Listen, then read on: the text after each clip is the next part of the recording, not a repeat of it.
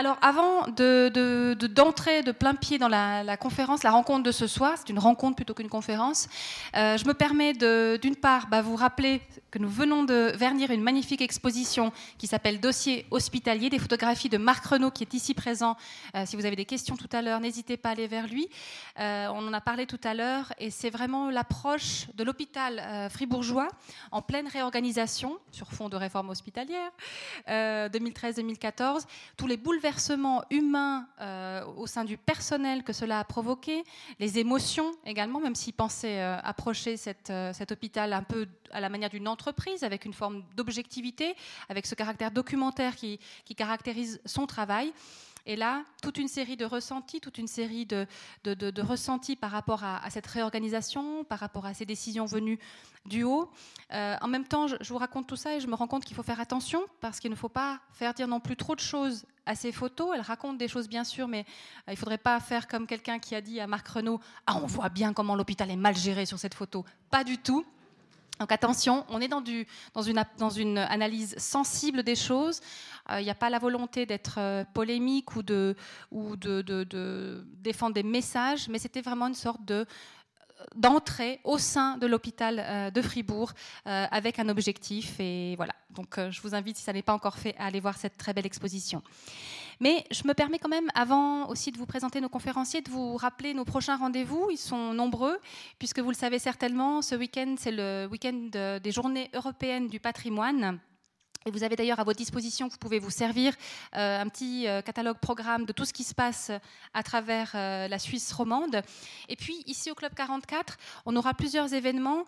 Il y aura des visites du Club 44 dans le samedi après-midi par Denis Claire, qui est l'architecte communal, et par moi-même, sur l'architecture. Vous savez peut-être, vous ne le savez peut-être pas, mais l'intérieur de ce bâtiment a été réalisé en 1957 par un architecte designer italien de talent, j'ai envie de dire, Angelo Mangiarotti.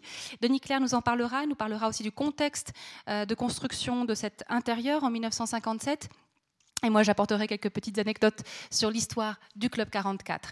Et il y aura également des projections de films du département audiovisuel de la Bibliothèque de la Chaux-de-Fonds, qui montrent, sont des films publicitaires de l'entreprise Portescap, réalisés dans les années 50-60, où on voit un petit peu ces entreprises de la Chaux-de-Fonds horlogère dans ce plein boom économique. Portescap, pourquoi? Parce que Portescap, c'est l'entreprise euh, grâce à laquelle est né le Club 44 à ses débuts. Ses 40 premières années d'existence ont été financées par cette entreprise et son fondateur, évidemment, Georges Donc là aussi, se mettre un peu dans l'ambiance de ces années-là. Et puis, on aura la chance aussi de vous présenter le résultat des travaux d'un groupe d'étudiants de l'Académie d'architecture de Mindrisio, Tessin, qui ont travaillé sur trois sites chaux les anciens silos, l'ancien cinéma Corso et les ateliers Portescap et il y aura comme ça les plans de comment ils ont imaginé une réaffectation de ces euh, trois sites. Et enfin, last but not least, à 5h15, on aura une conférence par euh, Laurent Tissot, que vous connaissez certainement, professeur d'histoire euh, à l'Université de Neuchâtel, et Marine Aymon. C'est un très beau symbole, puisque Marine Aymon est une de ses mémorantes qui vient de terminer son mémoire avec lui. Et hop, il l'a lancé tout de suite sur les archives sonores du Club 44.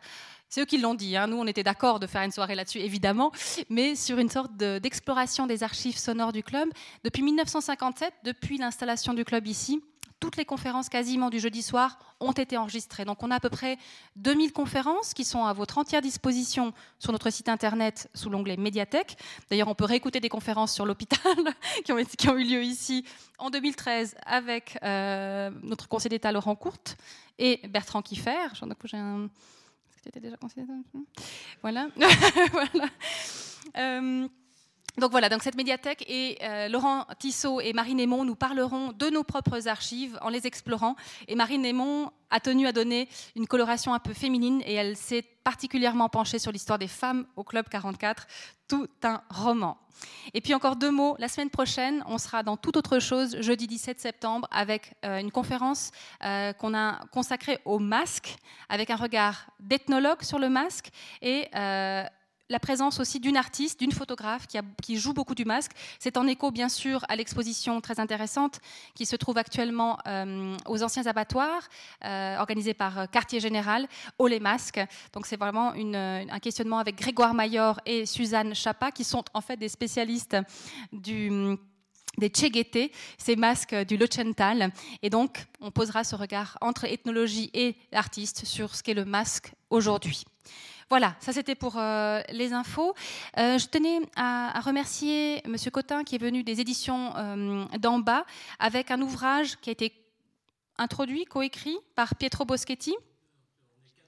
Voilà, contribution est très très très. Voilà, mais qui porte quand même sur le, prix, le, prix, des médicaments, donc on est dans, le thème. Je salue également la présence de Madame Pauline DeVos, présidente du conseil d'administration d'Hôpital Neuchâtelois, et notre conseiller euh, d'État Laurent Courte, en charge du département de la finance et de la santé. Merci évidemment à Pietro Boschetti et à Bertrand Kiffer d'avoir accepté cette invitation. Euh, je suis vraiment très contente qu'on puisse les avoir avec nous. Et ça me permet aussi de vous dire pourquoi on a souhaité, sur le thème de l'hôpital, sur le thème de la santé, organiser la conférence de cette façon-là. Euh, c'est vrai qu'il y a beaucoup de, débats qui fleurissent, qui sont importants, qui sont intéressants. D'ailleurs, je vous en signale un qui aura lieu mercredi 16 euh, septembre à l'Ola de l'Esther, sur intitulé Quel avenir pour l'hôpital de la Chaux-de-Fonds? Donc, j'en parlerai pas, mais Antoine Chollet, qui l'a organisé, est là si vous souhaitez en savoir plus. Il a quelques petits flyers, je crois aussi. Mais c'est vrai que pour nous, l'objet de ce soir, c'était de prendre, entre guillemets, un peu de Ça ne veut pas dire que vous en prenez pas, hein, Monsieur Chollet, c'est pas du tout ça. Mais c'est vrai que j'avais envie, et quand j'ai parlé avec Pietro Boschetti de son documentaire, je vous le présenterai, enfin, j'en dirai un mot encore tout à l'heure, c'était cette volonté de, prendre un peu de hauteur par rapport à cette crispation hôpital euh, Neuchâtelois, la Chaux-de-Fonds, Neuchâtel, et de voir un petit peu, dans le fond, un des facteurs ou une des lectures possibles de ces soucis-là à travers justement l'enquête de Pietro Boschetti. Donc je suis ravie qu'on... Je pense que c'est notre rôle aussi à nous, ici au Club 44, de, jouer ce, genre de, rôle. Alors maintenant, je m'en viens à présenter nos, intervenants. Donc Pietro Boschetti est historien de formation, auteur de deux livres, rien à voir avec la santé pour le coup, ceux deux-là, puisqu'il s'agit d'un livre sur le rapport euh, sur la commission Bergier et l'autre sur la montée de l'UDC en Suisse, tout de publié aux éditions Zoé. Et puis justement, il vient euh, de réaliser avec Jean-Bernard Menou un documentaire pour l'émission Temps présent. Peut-être qu'un certain nombre d'entre vous l'ont vu. Euh, je pense que si, ceux qui ne l'ont pas vu, c'est pas grave. On va, on va, voilà, exactement. On peut le revoir sur le site. Et puis bien sûr, euh, l'essentiel, enfin la, discussion est prévue justement sans avoir forcément vu le documentaire. Mais c'est vrai que ça a provoqué pas mal de, déjà de réactions avec la lecture qui est faite de cette thématique. Donc, le documentaire s'appelle Hôpitaux publics horaires euh, de fermeture, euh, notamment à Fribourg et Neuchâtel. On continue de naviguer entre Fribourg et Neuchâtel. Et d'ailleurs, il y interview Bertrand Kiffer, ici présent. Eh ben, on a décidé de retourner les micros ce soir. Et puis, c'est Bertrand qui passera à la casserole. Euh, Pietro Boschetti, voilà. Et puis, je rappelle bien sûr que Bertrand Kiffer est médecin, rédacteur en chef de la revue Médicale Suisse et membre de la Commission nationale d'éthique. Voilà pour les présentations. Euh, maintenant, bah, sans transition, je passe la, parole à, Pietro Boschetti pour qu'il nous donne un petit peu peut-être le, le, suc déjà, de, ou le point de départ peut-être de un petit cadre, notamment sur la, réforme euh, hospitalière. Voilà. Pour savoir dans quoi ça, pour savoir dans quoi ça s'inscrit, mais je voudrais juste faire un petit. Peut-être juste Pietro ces choses. Donc, on aura une petite heure avec nos intervenants, puis ensuite, bien sûr, la discussion sera ouverte euh, avec une bonne quarantaine de minutes. Très bien. À tout à l'heure. Euh, je, voudrais juste faire un petit hommage au départ. Je dois dire, il faut le dire, lorsque nous avons commencé ce travail, nous avons approché les directions de l'hôpital de Neuchâtel, les directions de l'hôpital de Fribourg, et ils nous ont ouvert toutes grand les portes. Et je vous garantis que ce n'est pas toujours comme ça. On a pu travailler, on a pu travailler dans les meilleures conditions, rencontrer qui on voulait, etc. Et donc, je pense que ça mérite d'être souligné, quoi qu'on pense ensuite du résultat du travail ou des, ou des, thèses et contre-thèses qui y sont présentées, mais je, salue cet effort d'ouverture euh, aux médias. Ce n'est pas toujours le cas. J'ai déjà eu fait quelques reportages dans d'autres hôpitaux, notamment dans une grande ville romande, et ce n'était pas du tout comme ça. Bien. Voilà, eh bien oui, moi je, vais assez, assez, rapidement et pas du tout rentrer dans tous les détails, mais essayer de poser un tout petit peu un cadre par rapport à cette réforme qui aujourd'hui est en cours et est en cours déjà depuis, depuis, euh, depuis quelques années, en rappelant quelques nombres de points qui, à mon avis, posent des questions de fond fondamentales. Et je ne vais pas du tout rentrer euh, dans, les, dans le conflit au bas et ce genre de choses du canton de Neuchâtel. Je reste à un niveau plus euh, macro, si j'ose dire. Mais je pense qu'il faut l'avoir en tête. Après, la parole est libre, hein, et tout le monde dit ce qu'il veut. Il faut rappeler donc le point de départ, tout commence par une révision en 2007 de la LAMAL, la loi sur l'assurance maladie, euh, qui, est une révision qui passe euh, à peu près inaperçue, qui ne fait pas beaucoup de bruit. Euh, moi-même qui essaye de suivre un peu ce qui se passe sur le front de la santé, mais c'est compliqué, hein, parce qu'il y a beaucoup de choses évidemment qui se passent, bah, j'ai remarqué qu'il y avait une révision qui était en cours, je ne me suis pas du tout rendu compte à l'époque les implications gigantesques, et je pèse mes mots, qu'elle allait avoir. Et je m'en suis rendu compte en travaillant sur ce dossier, en préparant, le, reportage, en discutant, en rencontrant, je ne sais pas, on a peut-être rencontré 40, 50 personnes euh, dans, ce reportage et tout. Et c'est seulement à ce moment-là que j'ai pris vraiment conscience qu'il y avait un enjeu gigantesque qui était posé et qui, jusqu'à aujourd'hui, on peut en discuter les raisons, avait euh, plus ou moins passé euh, hors du radar du public. Alors, je veux juste rappeler ça. Cette, révision, cette révision introduit un principe qui aujourd'hui est fêté partout, dans tous les domaines, qui est le principe de la concurrence. Hein. La concurrence entre les hôpitaux, tous les, hôpitaux, et en particulier la concurrence entre les hôpitaux publics et les cliniques privées. Hein. c'est le législateur qui décide ça. Il décide, euh, voilà, c'est une bonne chose de mettre euh, sur le même pied les hôpitaux publics et les cliniques privées, moyennant un certain nombre de conditions. On peut rentrer dans les détails tout à l'heure, parce que les cliniques privées doivent remplir un certain nombre de conditions pour être mis sur le même pied. Comme ça, la concurrence va avoir, euh, va avoir un, effet stimulant. On introduit d'autre part, parce que si on pense à la concurrence, évidemment, il faut faire l'autre part, on introduit ce qu'on ce qu'on appelle la libre circulation des patients. Ça veut dire qu'à partir de 2012, le moment où cette réforme rentre en vigueur, eh bien, avec une simple assurance de base, vous pouvez, en, gros, il y a évidemment quelques, quelques exceptions, ce genre de choses, mais en principe, vous pouvez vous faire euh, opérer n'importe où en Suisse, indifféremment dans le public ou dans le privé. C'est le, principe euh, de la mise en concurrence de tous les établissements. Et il y a un autre facteur totalement déterminant euh, qui est introduit dans la foulée de cette révision, qui est l'introduction d'un nouveau système, d'un nouveau tarif hospitalier. Alors rassurez-vous, je ne vais pas m'amuser d'essayer de vous expliquer à quoi ressemble le DRG, comme il s'appelle aujourd'hui. Je ne suis même pas sûr s'il y aurait quelqu'un qui serait vraiment capable de l'expliquer dans, dans, tous les détails. Mais enfin, ce nouveau système tarifaire hospitalier qui rentre en vigueur en 2012, le forfait par cas, va permettre, c'est ça qu'il faut comprendre, va permettre de pouvoir comparer tous les hôpitaux les uns avec les autres, mais sur le plan de leur performance économique. Hein, ils sont rentables ou ils ne sont pas rentables? Ils font du déficit ou ils ne font pas du déficit? Ça, c'est extrêmement important parce qu'il faut comprendre toutes les implications que ça peut avoir.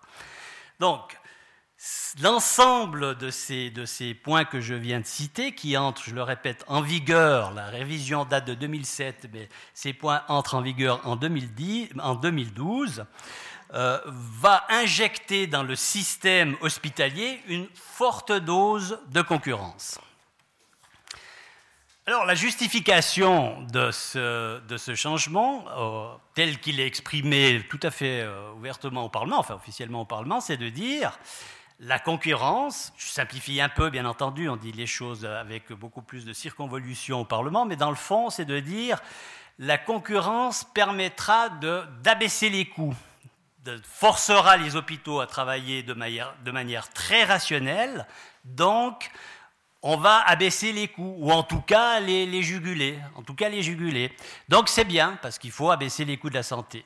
C'était, j'attire juste votre attention, un peu le même genre de, raisonnement qui avait euh, accompagné l'introduction de la LAMAL en 1996, hein, lorsqu'elle est introduite. Là aussi, le législateur a pensé qu'il fallait une certaine dose, même une dose importante de concurrence entre les caisses maladies, euh, de façon, encore une fois, euh, comme, le meilleur levier, en quelque sorte, pour contrôler les coûts abaisser les coûts, etc. Ça, c'était euh, c'est l'objectif. Je reviendrai sur cet aspect tout à l'heure très brièvement.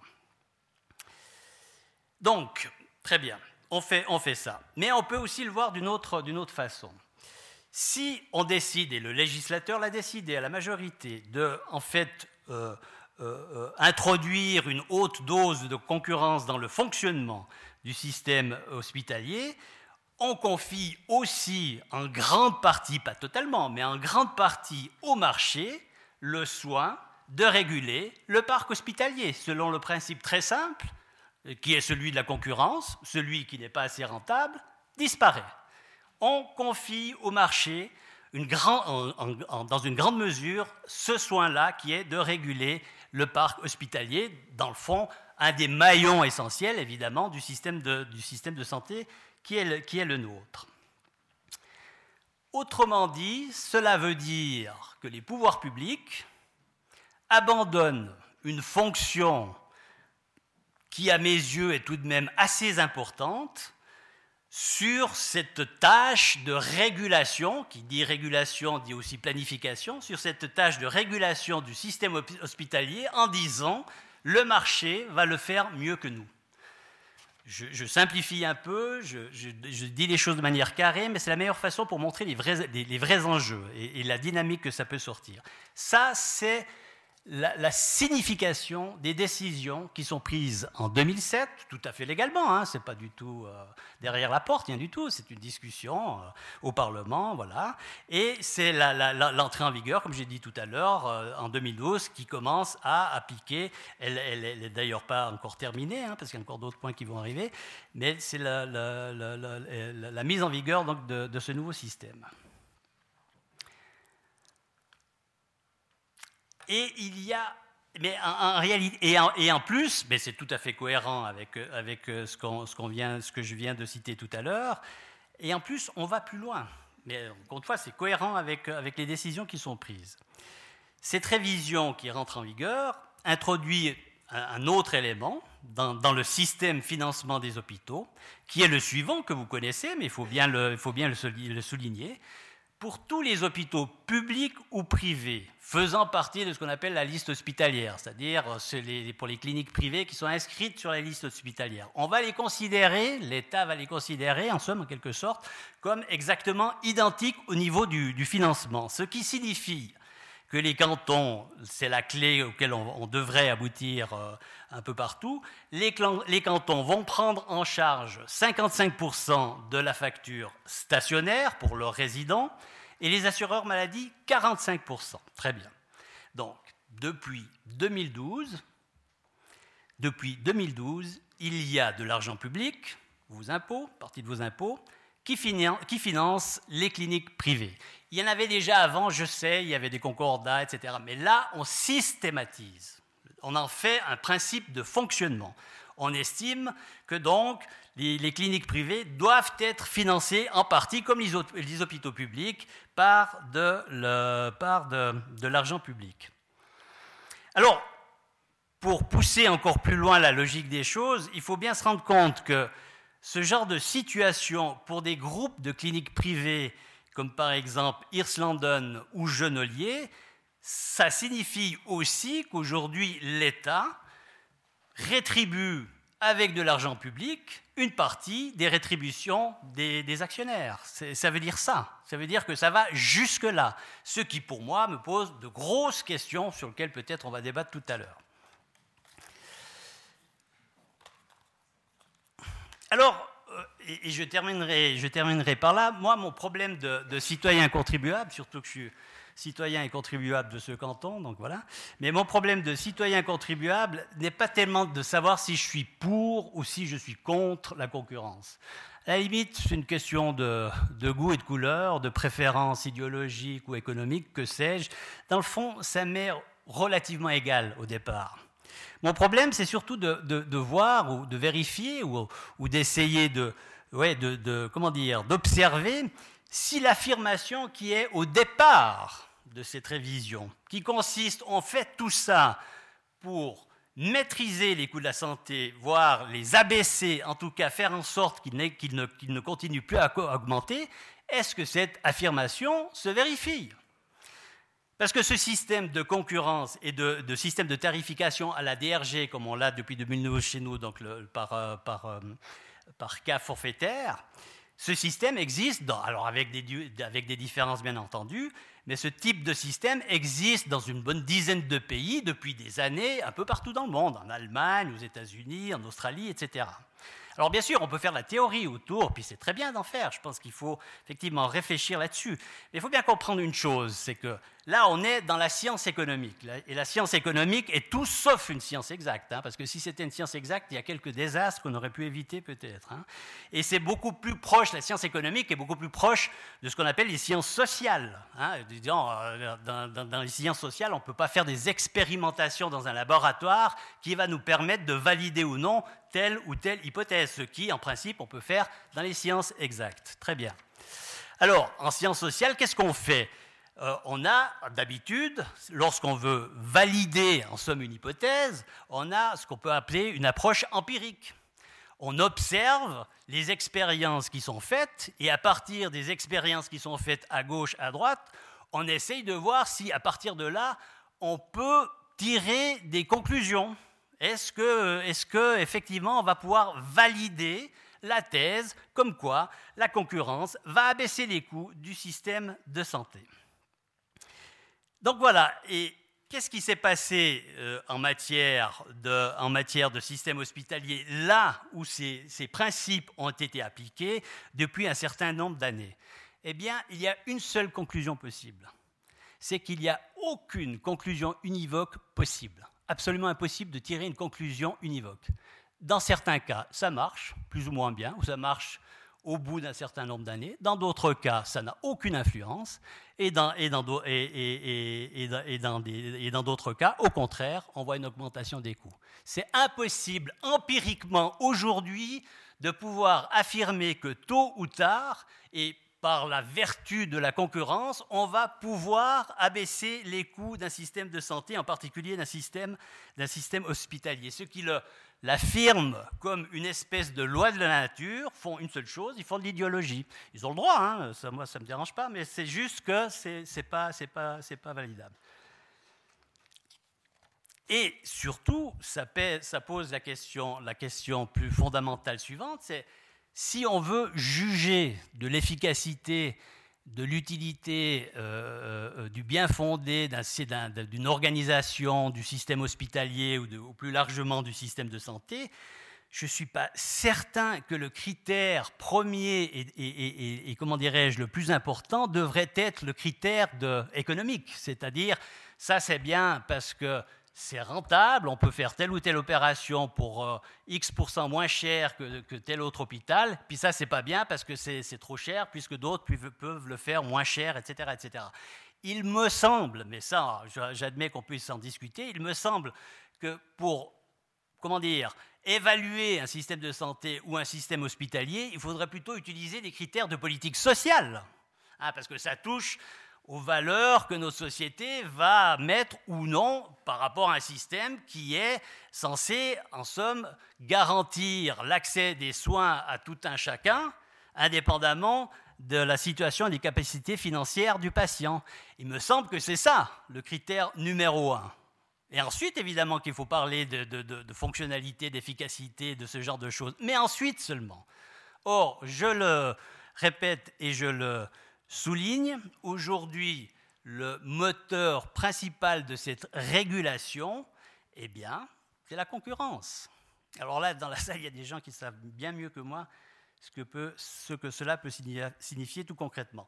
Juste, je finis juste là parce que je ne peux pas résister au plaisir de vous, euh, présenter, mais c'est très court, hein, ne vous inquiétez pas, de vous présenter les résultats qui ont été publiés dans, Sécurité sociale, donc c'est la revue de l'Office fédéral de la santé publique, euh, euh, euh, il, y a, quelques mois, où il y a les, résultats des différents, des différents, rapports intermédiaires justement sur l'introduction des DRG en Suisse en 2012. Alors il faut être juste, c'est l'observation d'une seule année, donc là aussi faut pas, on ne va pas tirer des conclusions astronomiques, mais pour l'instant, et ce n'est pas moi qui le dis, mais c'est des auteurs très, tout à fait sérieux, hein, puisque c'est l'Observatoire suisse de la santé. Alors, je, vous les livre. Hein. Euh, donc, en matière, de, coûts stationnaires, donc, pour l'année 2012, après une année de fonctionnement de DRG, on observe que la hausse des dépenses est plus marquée qu'à l'ordinaire. Les coûts des soins stationnaires ont cru de 4,6% en 2012 contre 2,8% l'année précédente. Les dépenses de l'assurance maladie pour les prestations de soins stationnaires s'accroissent de 9,4% en 2012 contre 2,6% l'année précédente. Une variation de cette ampleur ne se retrouve pas dans les autres secteurs des soins. Et dernier point, la hausse des dépenses des cantons est estimée à 14% en 2012 contre 5,8% l'année précédente. En tout cas, mais on ne va pas tirer d'autres conclusions, pour la première année d'application du DRG, le bilan est discutable. Merci beaucoup, euh, Pietro pour ce tableau euh, très très bien brossé. Je peux vous dire que ce n'est pas facile de résumer ainsi les choses. Il l'a fait avec maestria et de façon extrêmement claire, en mettant bien en évidence les, questions euh, et les conflits, conflits d'intérêts et autres. J'ai envie de le tutoyer. Hein. J'ai promis à, Marie-Thérèse que je le voirais, mais ce n'est pas possible parce qu'on se tutoie pas depuis si longtemps. Mais enfin voilà. J'ai juste une, hypothèse à te soumettre pour, euh, pour commencer à propos de cette affaire de concurrence. Quand, quand, le, quand le, Parlement euh, se dit bon, il faut reprendre toute cette affaire hospitalière et puis euh, qu'est-ce qu'on fait? Est-ce que c'est pas que, au fond, chez nous, on n'a aucune culture de la santé aucune culture politique. Les partis politiques n'ont pas de plan, euh, de, vraie réflexion sur c'est quoi le système de santé, comment est-ce qu'on l'empoigne, qu'est-ce qu'on en fait. Nous n'avons pas de, de, vraie réflexion là-dessus au niveau fédéral, peu au niveau cantonal, un petit peu plus quand même. Nous n'avons pas de ministre de la Santé en Suisse. Hein. Tous les pays qui nous environnent se rendent compte que la santé, c'est le bien premier de la population, que c'est une culture majeure, que c'est un service public, c'est une, des tâches euh, les plus importantes de l'État. Ils ont un, un, ministre de la Santé, un ministère de la Santé, etc. Nous, c'est le ministre de l'Intérieur qui fait ça, en plus de plein d'autres choses. Mais comme il n'y avait pas de programme, ni politique, ni gouvernemental, extrêmement peu de choses et peu de vision, est-ce que le, le, Parlement, finalement, a choisi, faute de mieux, de, se lancer, enfin de dire allons-y du côté de la, concurrence, la main invisible du, marché dont on parlait tout à l'heure en présentant cette magnifique exposition de photos. Euh, est-ce que est-ce que c'était pas aussi par, par vacuité intellectuelle et, d'idées qu'on s'est lancé là? Oui, il faut, dire, il, faut dire, il faut dire que depuis quelques temps, depuis quelques années, euh, euh, avec la montée en puissance du néolibéralisme depuis une trentaine d'années, partout, hein, ce n'est pas, un phénomène suisse, ce n'est pas tout à fait étonnant, car en général, quand on ne sait plus quoi dire, on dit concurrence quoi, et, marché libre. Encore une fois, j'ai tendance à... Mais dans le fond, c'est ça. Mais il faut, il faut effectivement, il y a, il y a, un, problème d'histoire. Je suis historien, je suis désolé, c'est un grand défaut, il faut toujours que je remonte dans le temps. Mais le, système de la santé suisse a été, d'ailleurs pendant une période, véritablement sa force, je pense. C'est quelque chose qui s'est construit au niveau cantonal. Ce sont les cantons qui, avaient cette responsabilité-là. Et ils ont construit, euh, voilà, selon leur propre génie, selon leurs propres contraintes, etc., etc. C'est du bricolage au départ, 19e siècle, il n'y a pas de loi. Hein. Enfin voilà, il faut, construire des hôpitaux. Il y a, plein, de, fondations qui se sont créées. Par exemple, dans le canton de Fribourg, les protestants, euh, ils ne savaient pas où aller se faire soigner parce qu'on ne les, acceptait pas, j'exagère un peu, mais, pas trop. On ne les acceptait pas dans l'hôpital. Donc un, riche, protestant qui a fait fortune a légué sa fortune à sa mort et puis ça a créé, une fondation. C'est l'origine de, la clinique aujourd'hui privée, enfin, de la clinique d'Alaire, qui est restée une fondation d'ailleurs. C'est pas du tout. Euh, ici, je suis sûr, je connais pas l'histoire de la Providence, mais c'est du même genre parce que si je me trompe pas, c'est une congrégation religieuse qui a fait. Ce que je veux dire, c'est que ça s'est ça s'est construit très empiriquement, canton par canton, euh, euh, et, ce qui nous a donné à un moment donné, en somme, probablement une couverture, on va dire en tout cas en, nombre d'établissements sur le, plan national, probablement, vous me contredirez si je dis des bêtises, mais une des plus fortes au monde. Ce qui, ce qui à l'époque où on ne pouvait pas se déplacer, euh, disons, quand, euh, à cheval, si, à une époque où les déplacements n'étaient pas si faciles, avait beaucoup de sens. Avait beaucoup de sens d'avoir des. Etc. On est rentré depuis longtemps déjà dans une autre période, donc il faut à un moment donné réfléchir, etc. Il y a des très bonnes raisons médicales qui, qui, qui font, qui, qui, disons, justifient qu'on repense cette planification-là, et on a confié ça au canton il y a une trentaine d'années. Vous vous occupez de planification. Eh ben non, ça c'est euh, grandeur et, misère du fédéralisme. Euh, euh, ils ont continué, les cantons, les cantons, peu ou mal, enfin peu, peu ou prou, se sont d'abord occupés, on les comprend, hein, c'est déjà assez compliqué, mais enfin bref, occupés de, de, de, garantir un, comment dire, une offre sanitaire euh, suffisante sur leur territoire sans trop faire attention à ce qui se fait à gauche et ce qui se fait à droite. En d'autres termes, ça, et ça me semble assez évident, c'est assez difficile de planifier un système hospitalier national à partir des cantons. C'est assez difficile. Très bien. Donc, comme, euh, le, gouvernement a beaucoup de courage, mais en tout cas pas celui de, rentrer dans ce, tabou euh, totalement, euh, enfin, de, ce grand principe tant aimé chez nous du fédéralisme, il n'y a jamais eu la volonté politique de dire, bah, puisque c'est comme ça, bah, on vous ôte, à vous qu'entend les compétences sur les hôpitaux, puis on prend ça en charge, on met ça dans la lamale, et puis on n'en parle plus. Non, voilà.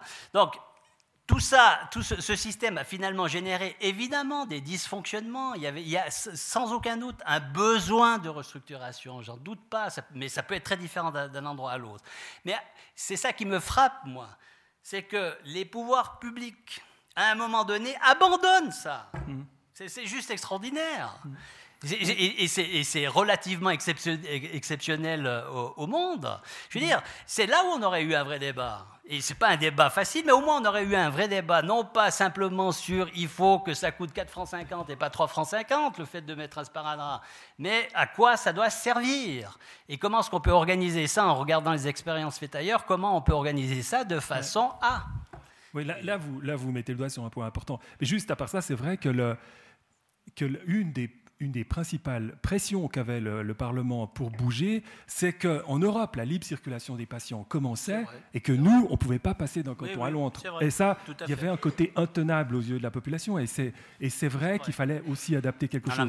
mais, juste pour, dire, pour revenir encore à cette question de la, de la concurrence, et justement, on regarde sur les autres pays. Alors c'est, c'est très intéressant cet aspect, parce que si on regarde les études en fait, il y a aussi une science de l'organisation des systèmes de santé. Ce n'est pas qu'une question politique. On peut analyser comment fonctionnent les pays, comment ils sont organisés, et ce qui est le plus efficient. L'efficience, c'est l'efficacité par le coût, c'est-à-dire c'est ce qui est efficace en coûtant le meilleur marché possible. Et lorsqu'on fait ce genre d'analyse, qui certaines ont été très bien menées, on voit que la concurrence, les systèmes qui sont basés surtout sur la concurrence, donne de moins bons résultats. Ça a été très bien montré. Le Parlement et les partis politiques n'ont pas voulu euh, ce savoir scientifique, ce savoir sur les systèmes de santé. expérimenter, finalement, c'est un peu stupide si ça a déjà, en science, si les choses ont déjà été faites ailleurs.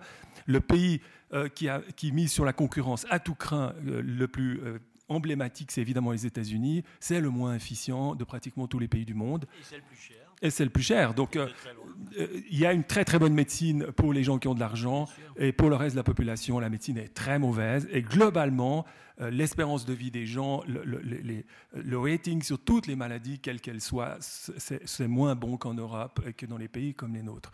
Le, Parlement n'a pas voulu voir ça et n'a pas voulu reprendre les grandes idées qui sortent de ces études, parmi lesquelles le fait que ce qui compte avant tout pour l'efficience, c'est la médecine de premier cours c'est d'avoir une médecine de premier recours qui soit bien construite. Donc des médecins généralistes, tout un système de base, parce que c'est ce système-là qui va adresser ou pas les patients à l'hôpital, qui va euh, pouvoir contenir les, problèmes complexes ou pas.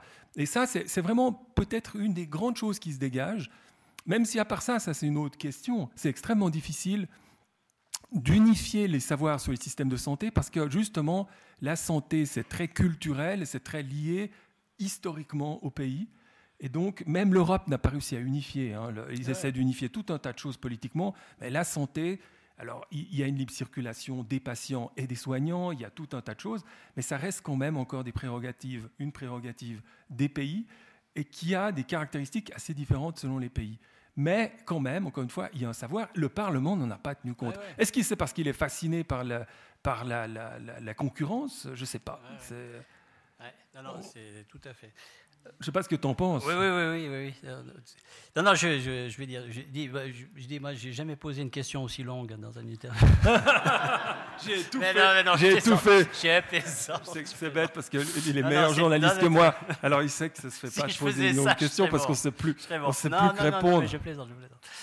Non, mais il y a, y a des, là aussi des données de base toutes simples qu'on oublie euh, un peu, beaucoup. Je suis toujours frappé par ça.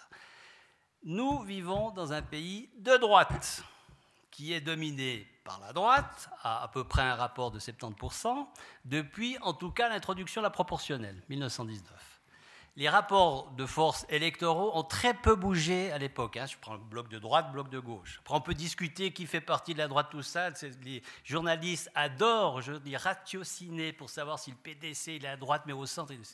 Bullshit, hein, je veux dire. PDC est à droite depuis qu'il est né. Et c'est son droit le plus strict, hein, ce n'est pas le problème.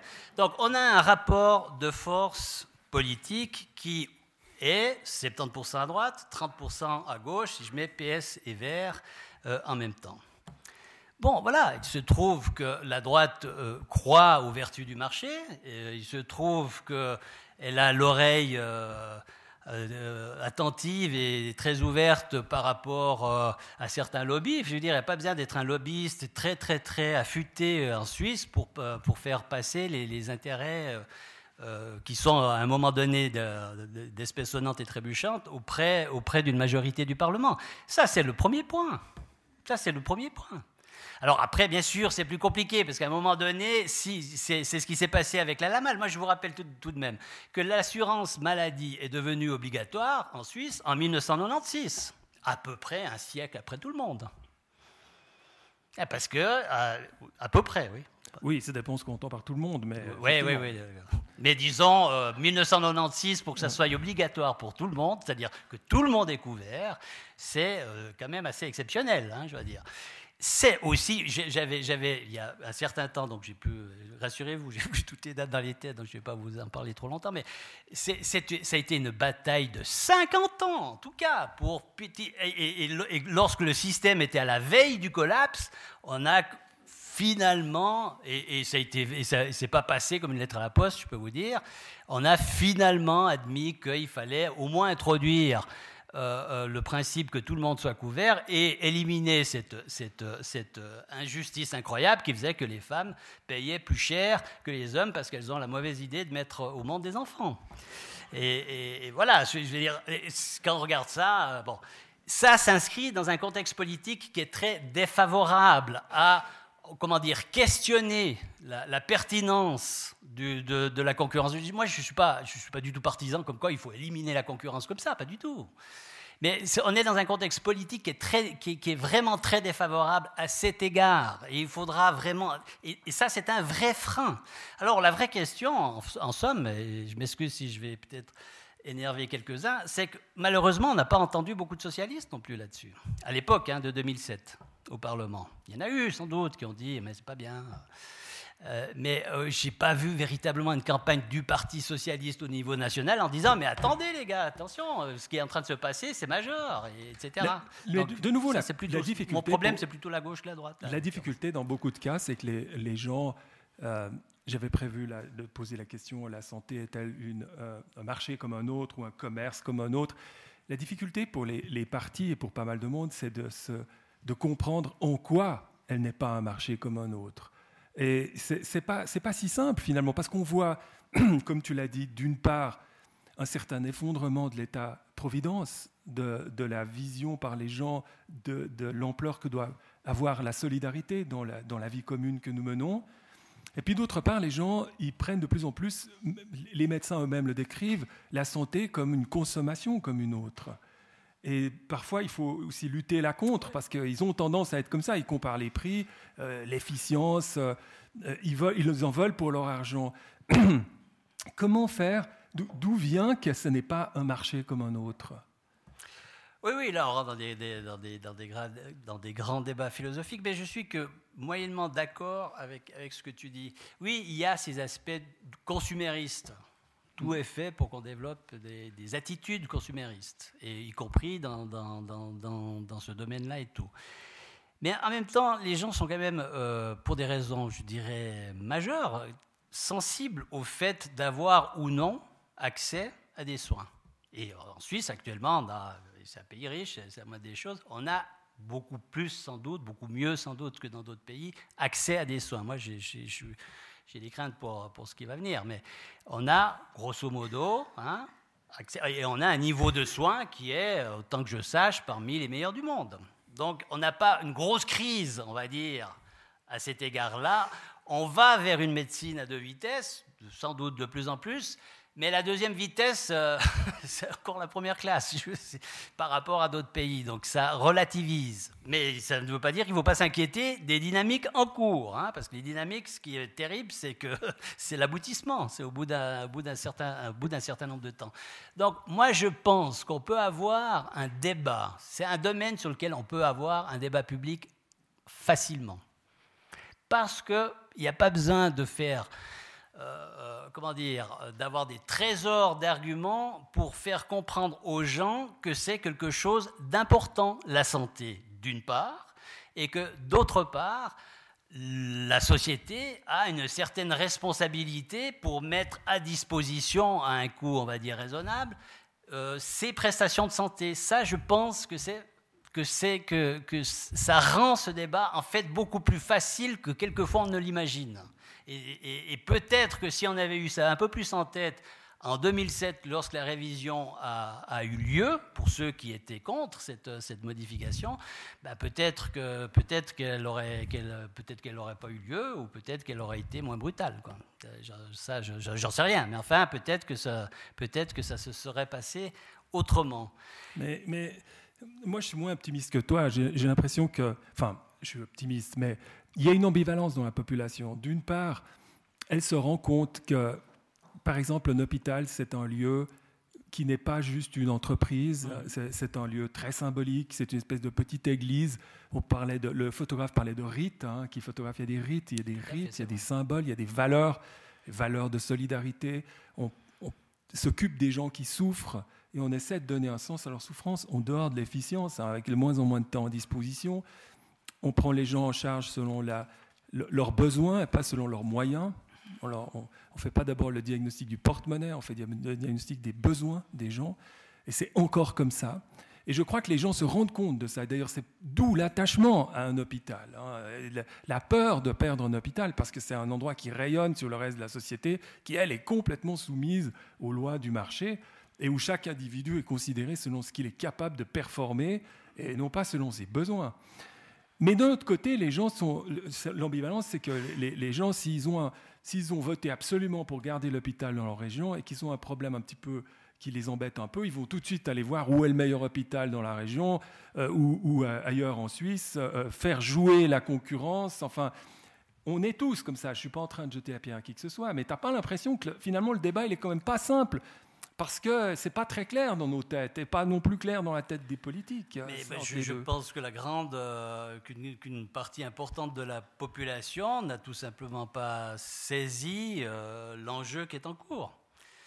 Euh, et pas du tout parce que les gens seraient stupides ou je sais pas quoi, hein, mais après on peut alors effectivement discuter, notamment le travail de nous, les journalistes, hein, des médias par rapport à ça et tout. Le débat n'a pas eu lieu. Moi, je, je, je, hmm. rappelais en début, puis c'est vrai, j'ai été Pourtant, je me pique de prétendre, ou je me flatte de prétendre suivre ce débat santé depuis une bonne quinzaine d'années. Mais je ne suis pas du tout un spécialiste, mais j'essaye quand même de suivre, de rester up-to-date, comme on dit aujourd'hui, enfin, comme dit le directeur de l'hôpital fribourgeois. Euh, euh, eh bien, j'avais bien vu qu'il y avait une, réforme qui concernait les hôpitaux. J'ai toujours trouvé les hôpitaux très compliqués, donc peut-être ça m'a un peu... Euh, mais je n'ai pas du tout saisi à ce moment-là ce qui était en train de se préparer. Et c'est vraiment en me plongeant dans ce dossier, en discutant avec des gens qui sont les mains dans le, dans cambouis, enfin, etc., et en, et et en travaillant euh, sur les... Parce qu'il y a des analyses qui existent, il y a des, trucs qui existent, y compris du Crédit Suisse. Il faut toujours aller voir, ce qu'écrivent... Euh, les grands paragons de la concurrence et de l'efficacité du marché libre, c'est très intéressant. Hein, parce que d'abord, hein, ils ne sont pas cons du tout. Hein, euh, donc, on voit bien, qu'ils voient bien qu'il y a des problèmes. Je, juste, ça me fait penser à une chose. Il y a une citation de Daniel Vazella, l'ancien big boss de Novartis, sur l'introduction de la concurrence dans le marché hospitalier, dans la santé, qu'il fait, sauf erreur, je n'ai plus maintenant les, références totalement en tête, il me journal le Financial Times ou quelque chose comme ça, où en substance, je ne pourrais pas le citer maintenant, je, en substance, il dit le système de santé est beaucoup trop compliqué pour le confier au marché. Et j'ai hésité à, sortir cette citation, le mettre en grand dans le, dans le reportage. C'est pour dire. C'est pour il, dire. Il le dit, mais la, la, toute oui, l'action de l'industrie pharmaceutique. Ben, bien dans, entendu, dans non, non, mais on est bien d'accord. mais, mais, je veux dire, euh, quand, quand l'aveu vient de là, c'est quand même pas mal.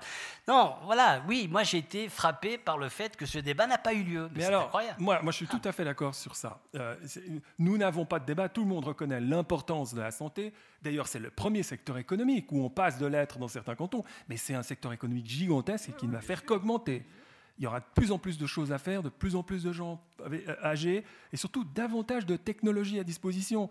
Maintenant, et, c'est un très très gros enjeu pour nos cultures, nos sociétés, notre civilisation, de bien jouer ce jeu-là, enfin de bien jouer ce, ce qui a joué là, c'est-à-dire soit on finira plus ou moins en barbarie, soit on finira dans quelque chose qui reste une civilisation. Mais pourquoi est-ce que ce n'est pas dans le programme des partis, sauf alors quand il y a des vrais problèmes très concrets entre le haut et le bas et tout, dans les cantons qui sont vraiment avec les, les mains dans le cambouis? Oui, mais ailleurs, et même, ce n'est pas vraiment des débats politiques. Pourquoi est-ce qu'on n'a pas, on, va voter sur les minarets, sur les queues de chiens, sur des, des, tas de sujets, les migrants évidemment tout le temps et tout, mais il n'y a pas ça comme débat. Alors qui, qui peine à mettre ça dans le débat public Est-ce que c'est parce que c'est trop complexe? L'État, est-ce qu'il joue son rôle? Eh bien, il a peur Enfin, je ne sais pas. Il y a tout un tas de possibilités.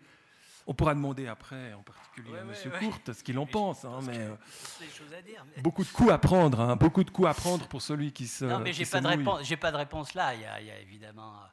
c'est, dans, dans, le reportage qu'on a fait avec Jean-Bernard Menou, il y avait un volet, un volet que finalement on n'a pas ouvert parce qu'on s'est dit que c'est déjà assez compliqué comme ça. C'était en effet le volet politique. C'était de revenir en 2007, aller voir des gens qui ont voté ça, puis leur dire bon, ben. Et maintenant, qu'est-ce qu'on fait? Et enfin, voilà.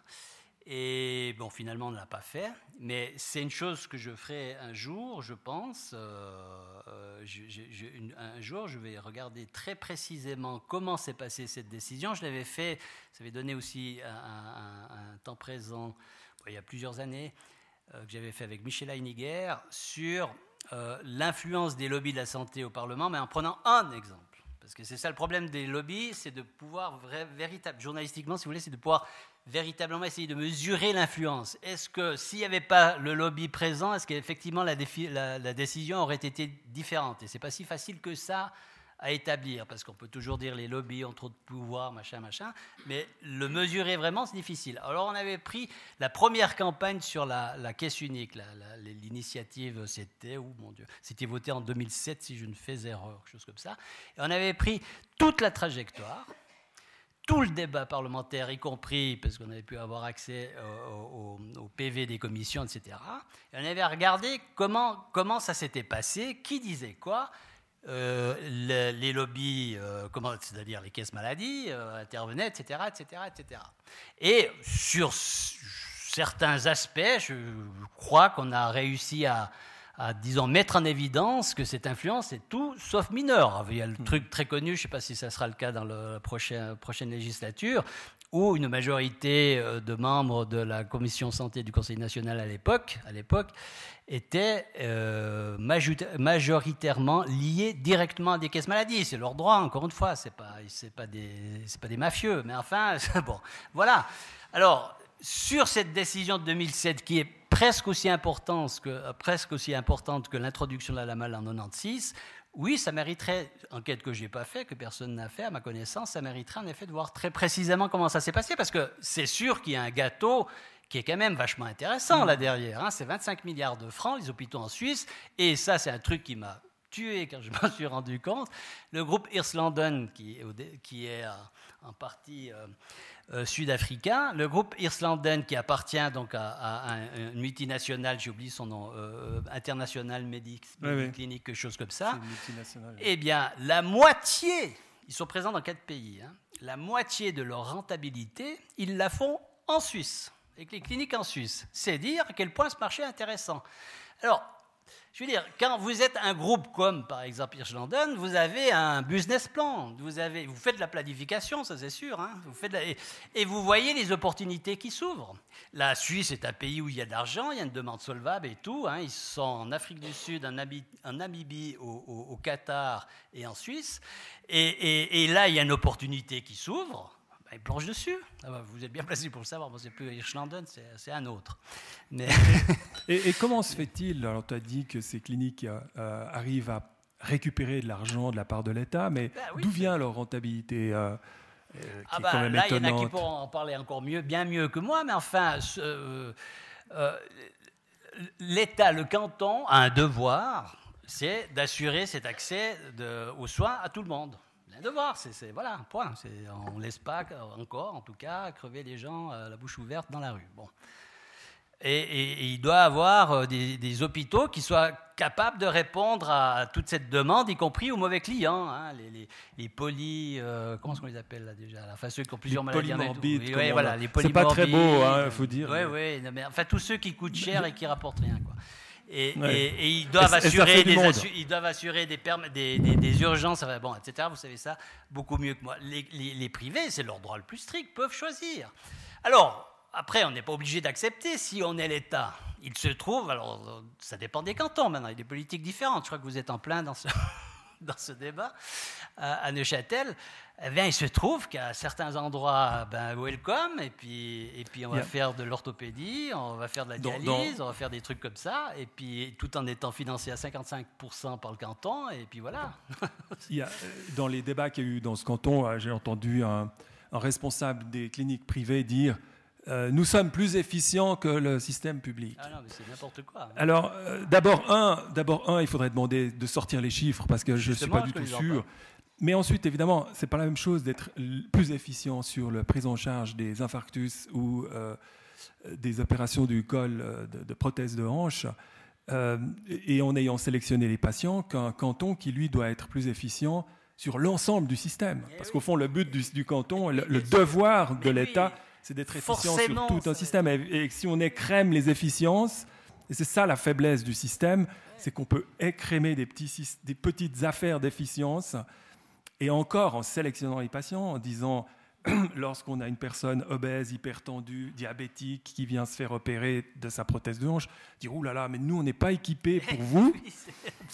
Alors qu'en fait, il pourrait, mais c'est pas rentable. Si vous prenez le DRG, vous voyez tout de suite, ça va rien rapporter. Et donc, c'est l'État qui... Donc, cette, cette question de dire, on est plus efficient, et de le proclamer à la radio, à la télévision, c'est évidemment assez euh, Alors, le, le, DRG, théoriquement, nous disent certains, devrait compenser ça en mettant plus de. Mais ça, c'est un énorme débat. C'est un énorme débat. Euh, très, très, très, très disputé et controversé d'ailleurs. Hein. Euh, je ne vais pas me, me lancer là-dedans, je, je, vous rassure. Mais euh, disons, euh, euh, ce qui est sûr, c'est que c'est loin d'être garanti qu'effectivement le DRG, dans tous les cas de figure, tient compte de ça. Et dans le reportage, Madame De Vos dit une chose que j'ai trouvée extrêmement intéressante, c'est sur les négociations qui ont lieu chaque année, hein, des tarifs. Hein. et, qui nous explique que bah, chaque année, ces tarifs sont revus à la baisse. C'est quand même extraordinaire. Donc là, vous imaginez la pression. C'est ça, ça, la pression de la concurrence et du marché. C'est très concret. Donc ça veut dire, vous avez un hôpital public qui, pour des raisons historiques, a plus de 300 millions euh, de dettes, qui doit chaque année descendre ses prix sur un certain nombre de choses. Vous faites comment? Un peu difficile. J'ajoute juste un truc, parce que pour bien comprendre. En plus, et ça, ça montre, alors là, on touche à l'absurdité totale. Donc, il y a chaque année des négociations. Si les partenaires ne se mettent pas d'accord, le canton tranche. Et va dire, ben, ça sera le tarif machin.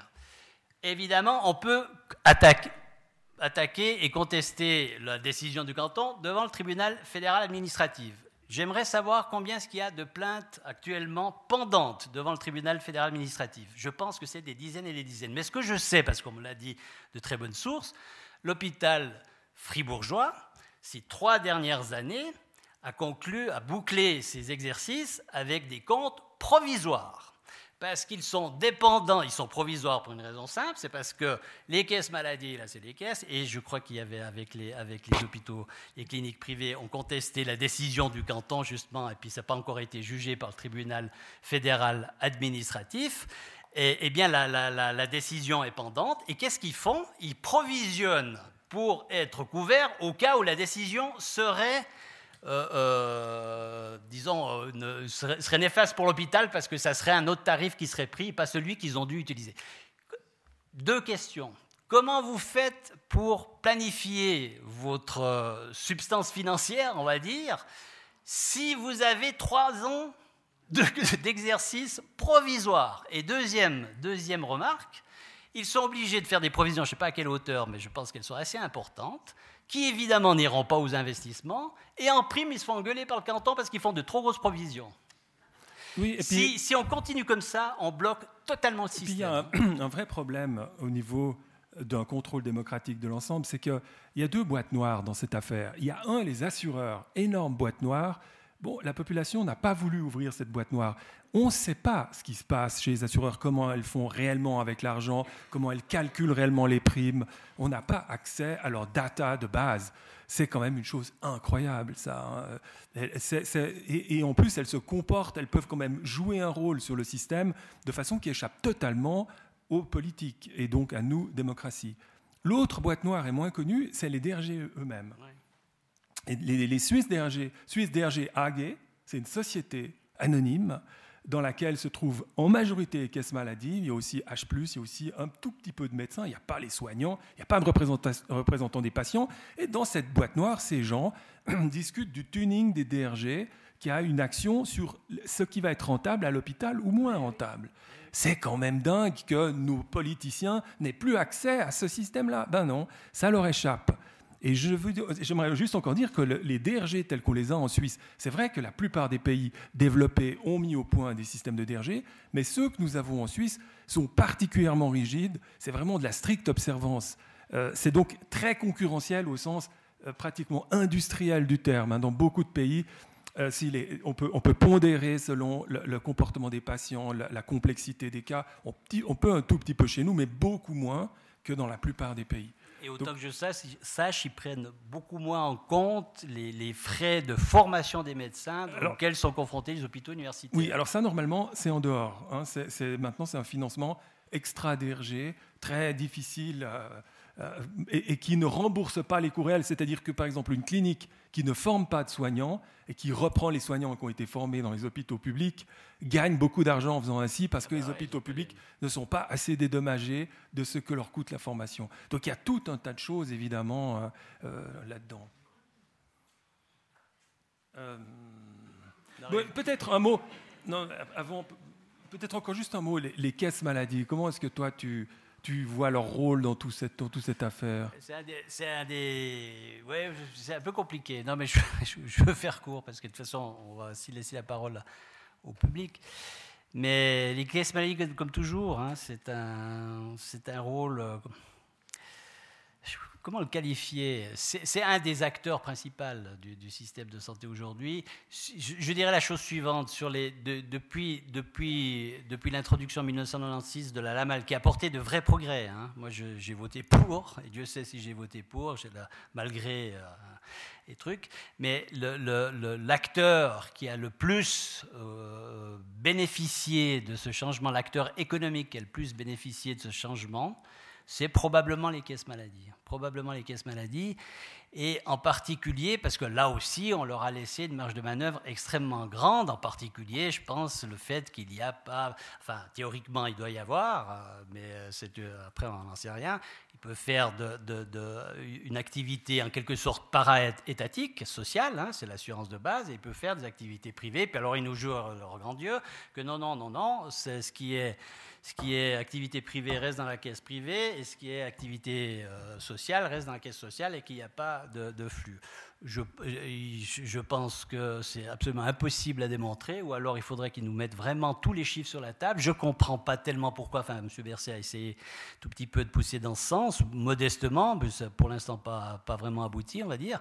Mais là, encore une fois, l'État apparemment se montrait relativement peu curieux à cet égard. On pourrait être beaucoup, si déjà on leur confie une tâche qui en principe est une tâche étatique, qui peut servir de, de produit d'appel pour leurs produits privés sur lesquels ils peuvent faire tous les bénéfices qu'ils veulent, au moins qu'on ait que l'État garde un contrôle euh, très, très précis et très sévère sur cette activité-là, et il n'y a qu'à voir les débats que ça provoque chaque fois qu'ils veulent euh, lever le petit doigt.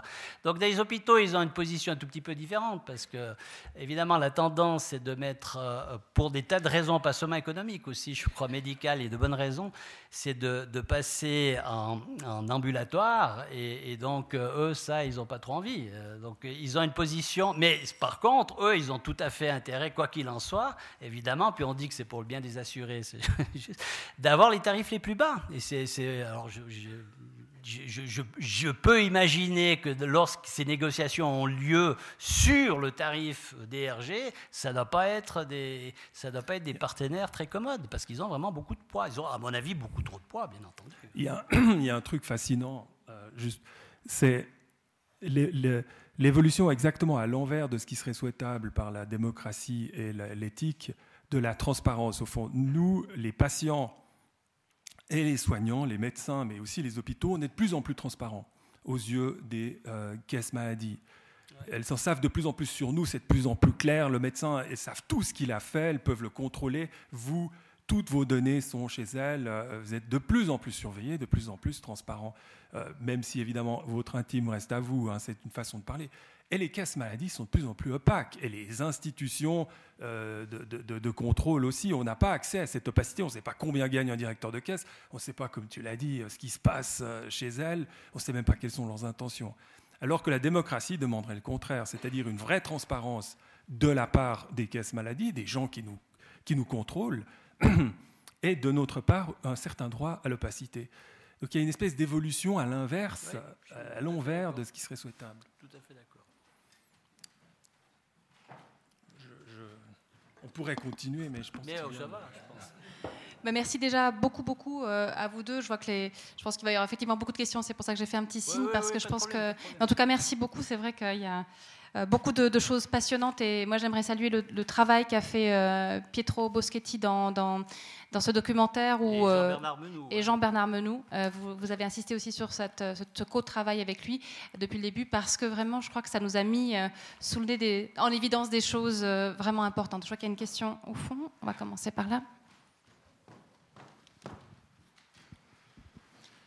Oui, euh, Rémi Cozandé, euh, simple citoyen.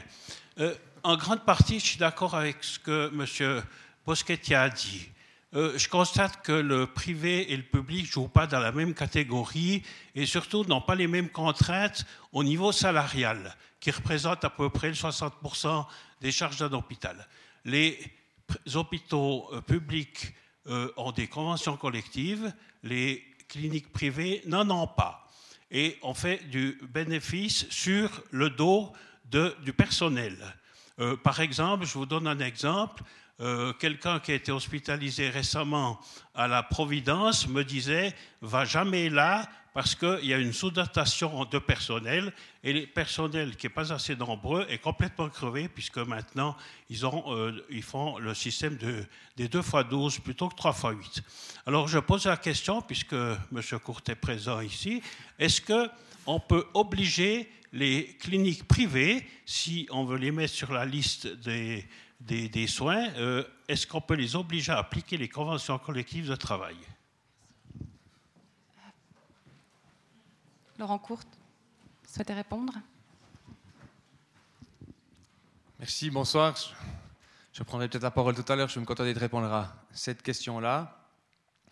Je ferai une réponse technique sur ce point. Le tribunal fédéral s'est prononcé euh, à l'occasion de l'élaboration des, des listes 2012, euh, je crois, dans, différents cantons, et en particulier à, Neuchâtel, en considérant que cette condition-là était une condition qui était conforme au droit, qu'on pouvait, euh, pour autant que ça soit fait de manière transparente, que ça soit annoncé et, tout, qu'on pouvait imposer le respect de, conditions de travail pour attribuer des mandats publics à des institutions publiques ou privées et d'en faire une condition. Ce n'est pas très original. Hein. J'aimerais rappeler ici, euh, j'ai d'ailleurs dit au Grand Conseil la semaine passée, que depuis des années dans ce canton, quand on attribue des chantiers routiers, on demande euh, le décompte des assurances euh, sociales pour vérifier que ceux qui soumissionnent ont payé leurs cotisations sociales, et puis l'affiliation, l'application des, conditions de travail de, la branche. Donc ce n'est pas spécifique, ça paraît extraordinaire dans ce domaine parce qu'on en a fait un, sujet de débat assez vaste, mais au fond c'est quelque chose qui est, qui est assez ordinaire.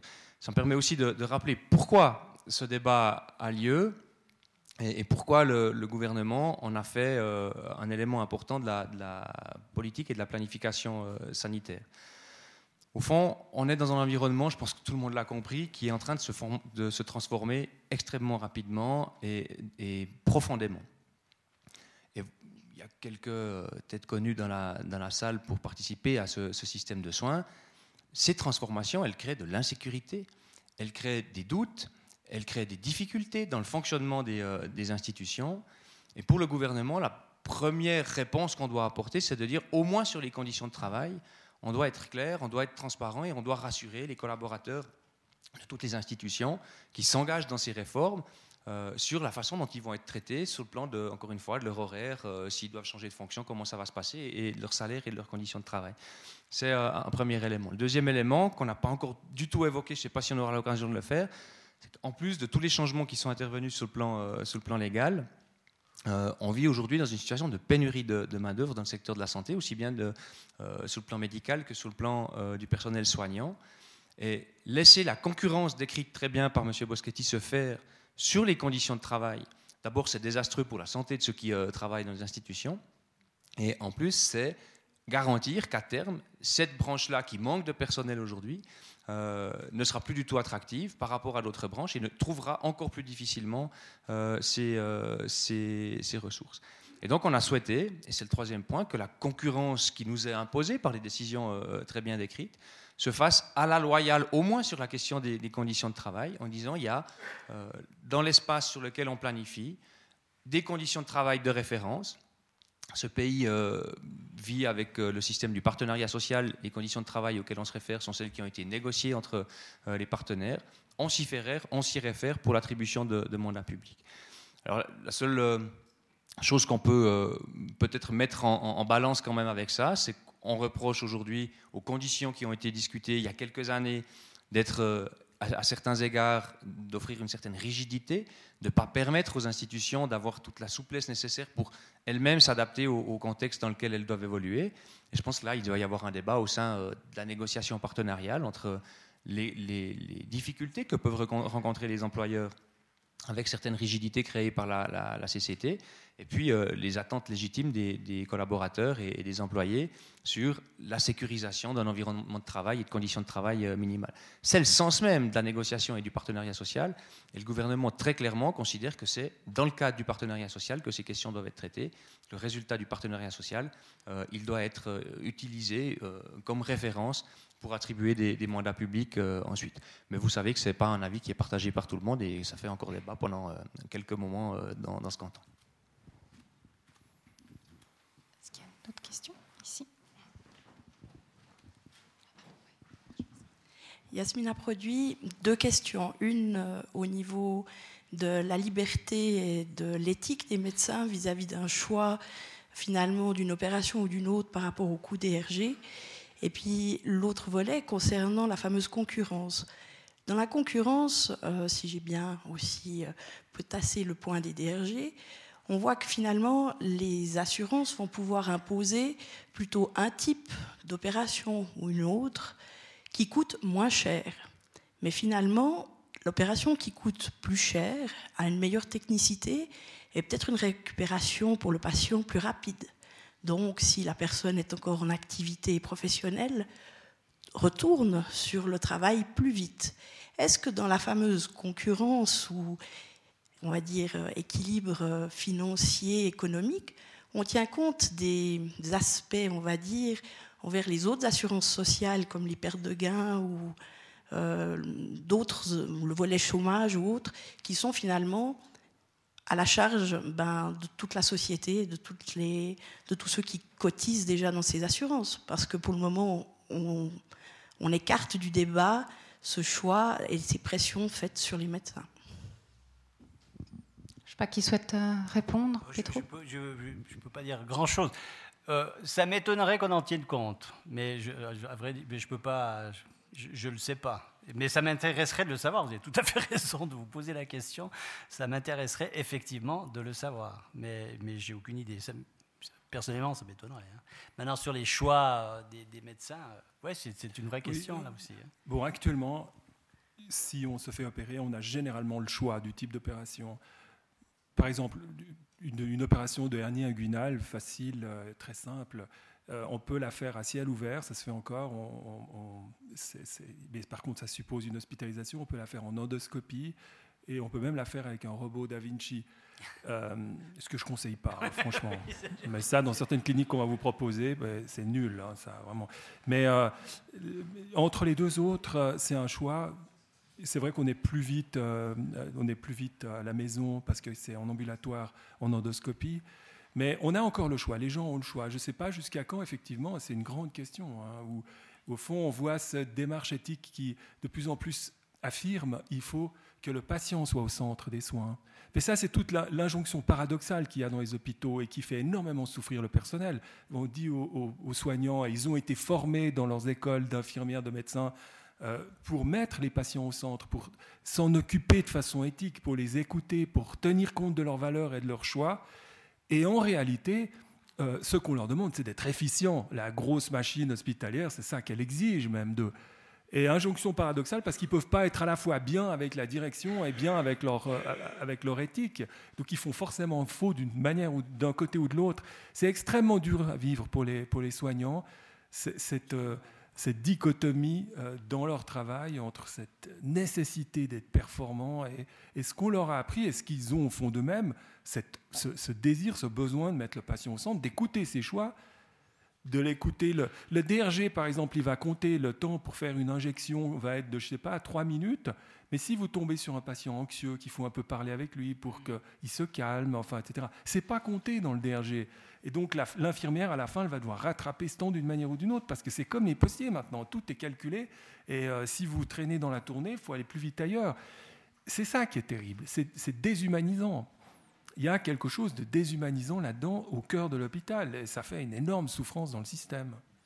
Avant de, passer le micro à M. Chollet, euh, ce que vous dites me fait penser à une conférence qu'on avait eue ici de Cynthia Fleury, qui est philosophe, mais psychanalyste aussi, et qui disait enfin, soigner beaucoup de gens qui souffrent de burn-out, et elle constatait chez la majeure partie d'entre eux cette, scission interne entre des valeurs et des actions qu'on leur demande de faire. Et à un moment donné, ça saute, ça, se casse, le, jouet se casse. Voilà. Mais vous pouvez la réécouter si jamais euh, c'était l'année passée, Cynthia Fleury. Antoine Chollet. Merci beaucoup. Merci pour ces, deux interventions très intéressantes. Moi, je me demandais si le cadrage État-privé est le bon. Parce que la Suisse a une, une, vilaine et vieille habitude de faire fonctionner l'État pour le privé. Alors euh, les marxistes me diront que c'est le cas partout, mais c'est particulièrement clair en Suisse. Et on a plein d'exemples. L'industrie horlogère, la paysannerie, les, transports publics qui ne l'étaient pas au XIXe siècle, avant justement qu'ils soient nationalisés. On a toute une série d'exemples où l'État, fédéral ou cantonal, a en réalité travaillé pour certaines entreprises privées. C'est exactement la même chose dans le domaine de la santé, à mon sens. Et le coup de génie de la droite au niveau fédéral a été de dire on, ne défend pas des grands groupes, les, assureurs, les groupes de cliniques, etc., mais on défend votre petite caisse maladie de village. Et c'est ce qui nous a donné les, je ne sais plus combien à la dernière votation, 65% ou 70% contre la caisse unique. Mais ce que j'aimerais ajouter, alors donc au niveau national c'est compliqué, mais ce que j'aimerais ajouter, c'est qu'en Suisse romande, les gens ont bien compris Et qu'en Suisse romande, la caisse unique, lors de la dernière, euh, la dernière votation, elle est passée dans pratiquement tous les cantons, sauf en, Valais. Mais Vaud, Genève, euh, Jura et Neuchâtel, euh, la caisse unique a été acceptée. Et donc, je, suis très favorable d'une solution fédérale sur cette question-là, c'est-à-dire qu'il faut vraiment imaginer comment, dans les cantons suisses romans, et peut-être en, collaboration les uns avec les autres, mettre en place un système de santé publique, parce qu'il ne l'est pas encore aujourd'hui. Il y a toute une série de choses, il n'y a pas seulement les hôpitaux, hein, toute la médecine libérale, etc. Tout, ceci n'est pas public. Il faut imaginer comment mettre en place un système public. Le problème, bien évidemment, et ça on l'a vu avec les, les c'est qu'au euh, niveau fédéral, ça bloque, pour une raison très simple, et je pense que les, arguments qui ont été donnés aujourd'hui le montrent, c'est qu'ils savent très bien que c'est plus efficace une santé publique, que ça coûte moins cher, qu'on a de meilleurs résultats, que l'espérance de vie augmente, que toute une série de, enfin, toute une, plusieurs catégories de la population seront mieux soignées, etc., etc. Et ils ne veulent surtout pas qu'on le voie. Et, là, c'était très clair. On a, eu un entretien avec Michel Tenz, qui est le, ministre de la Santé du canton du Jura, qui nous a dit on, on est prêt à la, mettre en place, la caisse unique mm. cantonale. Même chose dans le canton de Vaud, peut-être même chose dans le canton de Neuchâtel, mais ça ne se fera jamais parce qu'il y a un blocage au, niveau fédéral. Mm. Et là, on est, on est, face à un véritable problème politique. Ce n'est pas, pas un problème de gestion hospitalière, c'est un problème politique. Comment faire comprendre à la population suisse alémanique qu'on n'est pas en train de mettre en place un système soviétique? Mm. Enfin, c'est ça, enfin, soviétique dans le mauvais sens du terme on ne veut, pas mettre l'URSS en, Suisse. c'est un système de service public où tout le monde peut entrer, qui coûtera moins cher, qui sera beaucoup plus efficace et qui permettra, à côté, à une économie tout à fait concurrentielle, une économie de marché, de prospérer. De la même manière que euh, la nationalisation des CFF n'a pas conduit la Suisse euh, euh, dans, le bloc de l'Est. Enfin, on le saurait. Il y avait une question. Enfin, je ne sais pas si vous souhaitez réagir pardon, à, à l'intervention d'Antoine Chollet. Non, je, je, juste dire que je pense moi aussi qu'un des verrous essentiels, un des aspects essentiels dans tout, ce débat, et dans d'autres aussi hein, d'ailleurs, mais dans tout ce débat, il est politique. ça, c'est tout, à fait, certain. Alors après, après, c'est un vaste débat sur quelle est la réalité des rapports de force politiques, comment est-ce qu'ils ont évolué et tout. Et là, je vous avoue que je suis encore plus pessimiste, hein, parce que je me suis penché sur la question. Euh, la montée en puissance de, euh, l'UDC, qui est le premier parti de Suisse, euh, et qui, est, donc la, croissance de l'UDC, c'est un fait unique dans toute l'histoire politique suisse, et à, mon avis un fait durable, a, droitisé l'ensemble du paysage politique suisse, y compris le PS. Et c'est un, des drames. Mais bon, je ne sais pas si on veut ouvrir maintenant le débat là-dessus, mais je, pense en effet qu'il y a un, gros problème qui est, lui, politique. C'est que, voilà, c'est que quels sont les, quels sont les, quels sont les, partis ou les, comment dirais-je, les porte-voix d'une politique différente, on va dire, justement. Compliqué, très compliqué. Mais c'est politique. Je peux juste ajouter quelque chose, c'est qu'on va vers quelque chose de, très compliqué pour une raison qu'on n'a pas encore évoquée, hein, parce qu'on n'a pas tout évoqué, mais, mais qui est majeure quand même dans cette affaire, c'est c'est la sortie de l'hospitalocentrisme hein, de, de, toute la, de, tous les systèmes de santé.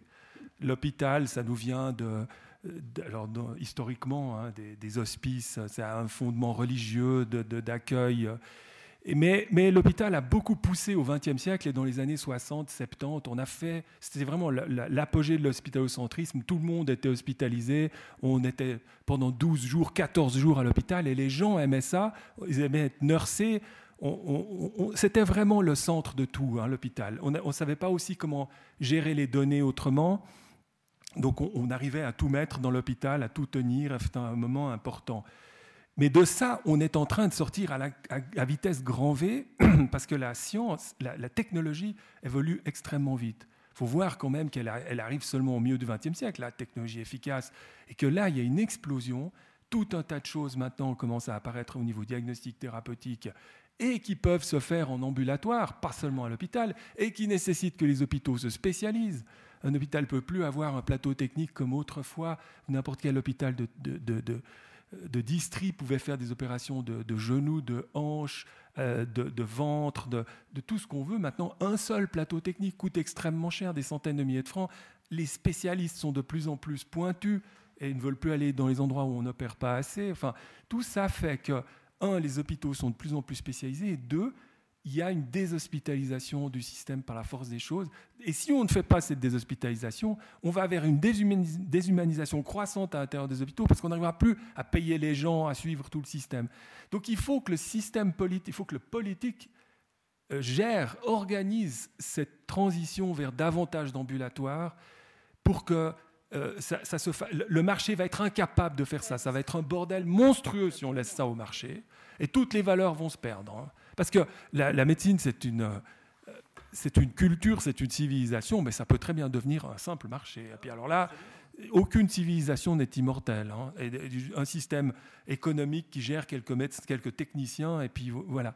Mais, donc cette sortie va être très très importante à, gérer pour que les valeurs restent là dans les systèmes ambulatoires, euh, qu'on ne perde pas les valeurs dans l'aventure et que les gens, on aura besoin de tout autant de soignants, voire plus, mais qui pourront être plus dans d'autres configurations. Donc l'autre aspect de ce qui se passe actuellement avec l'hôpital, c'est qu'il faut changer le regard sur l'hôpital. C'est très difficile à faire, c'est très difficile d'avoir une vision dans 10, 20 ans.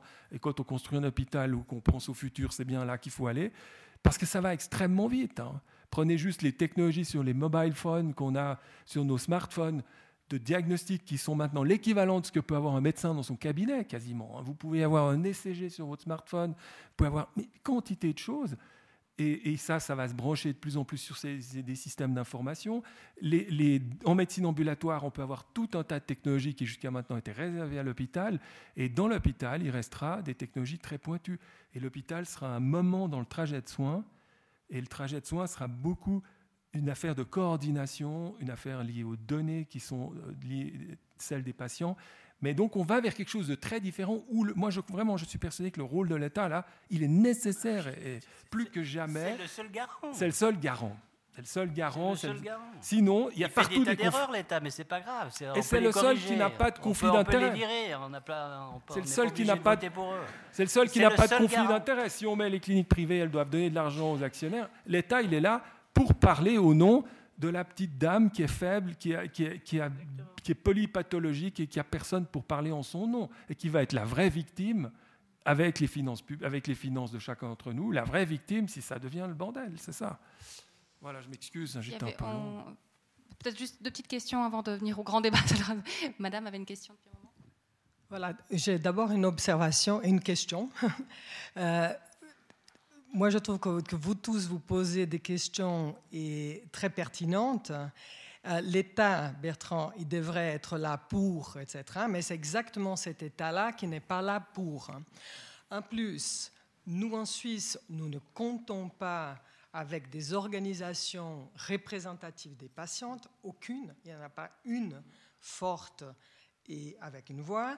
Il n'y a rien qui prévoit la participation des patients dans aucune instance formellement. C'est un peu au bon vouloir d'un hôpital ou un autre, un patient ou une patiente à Libye.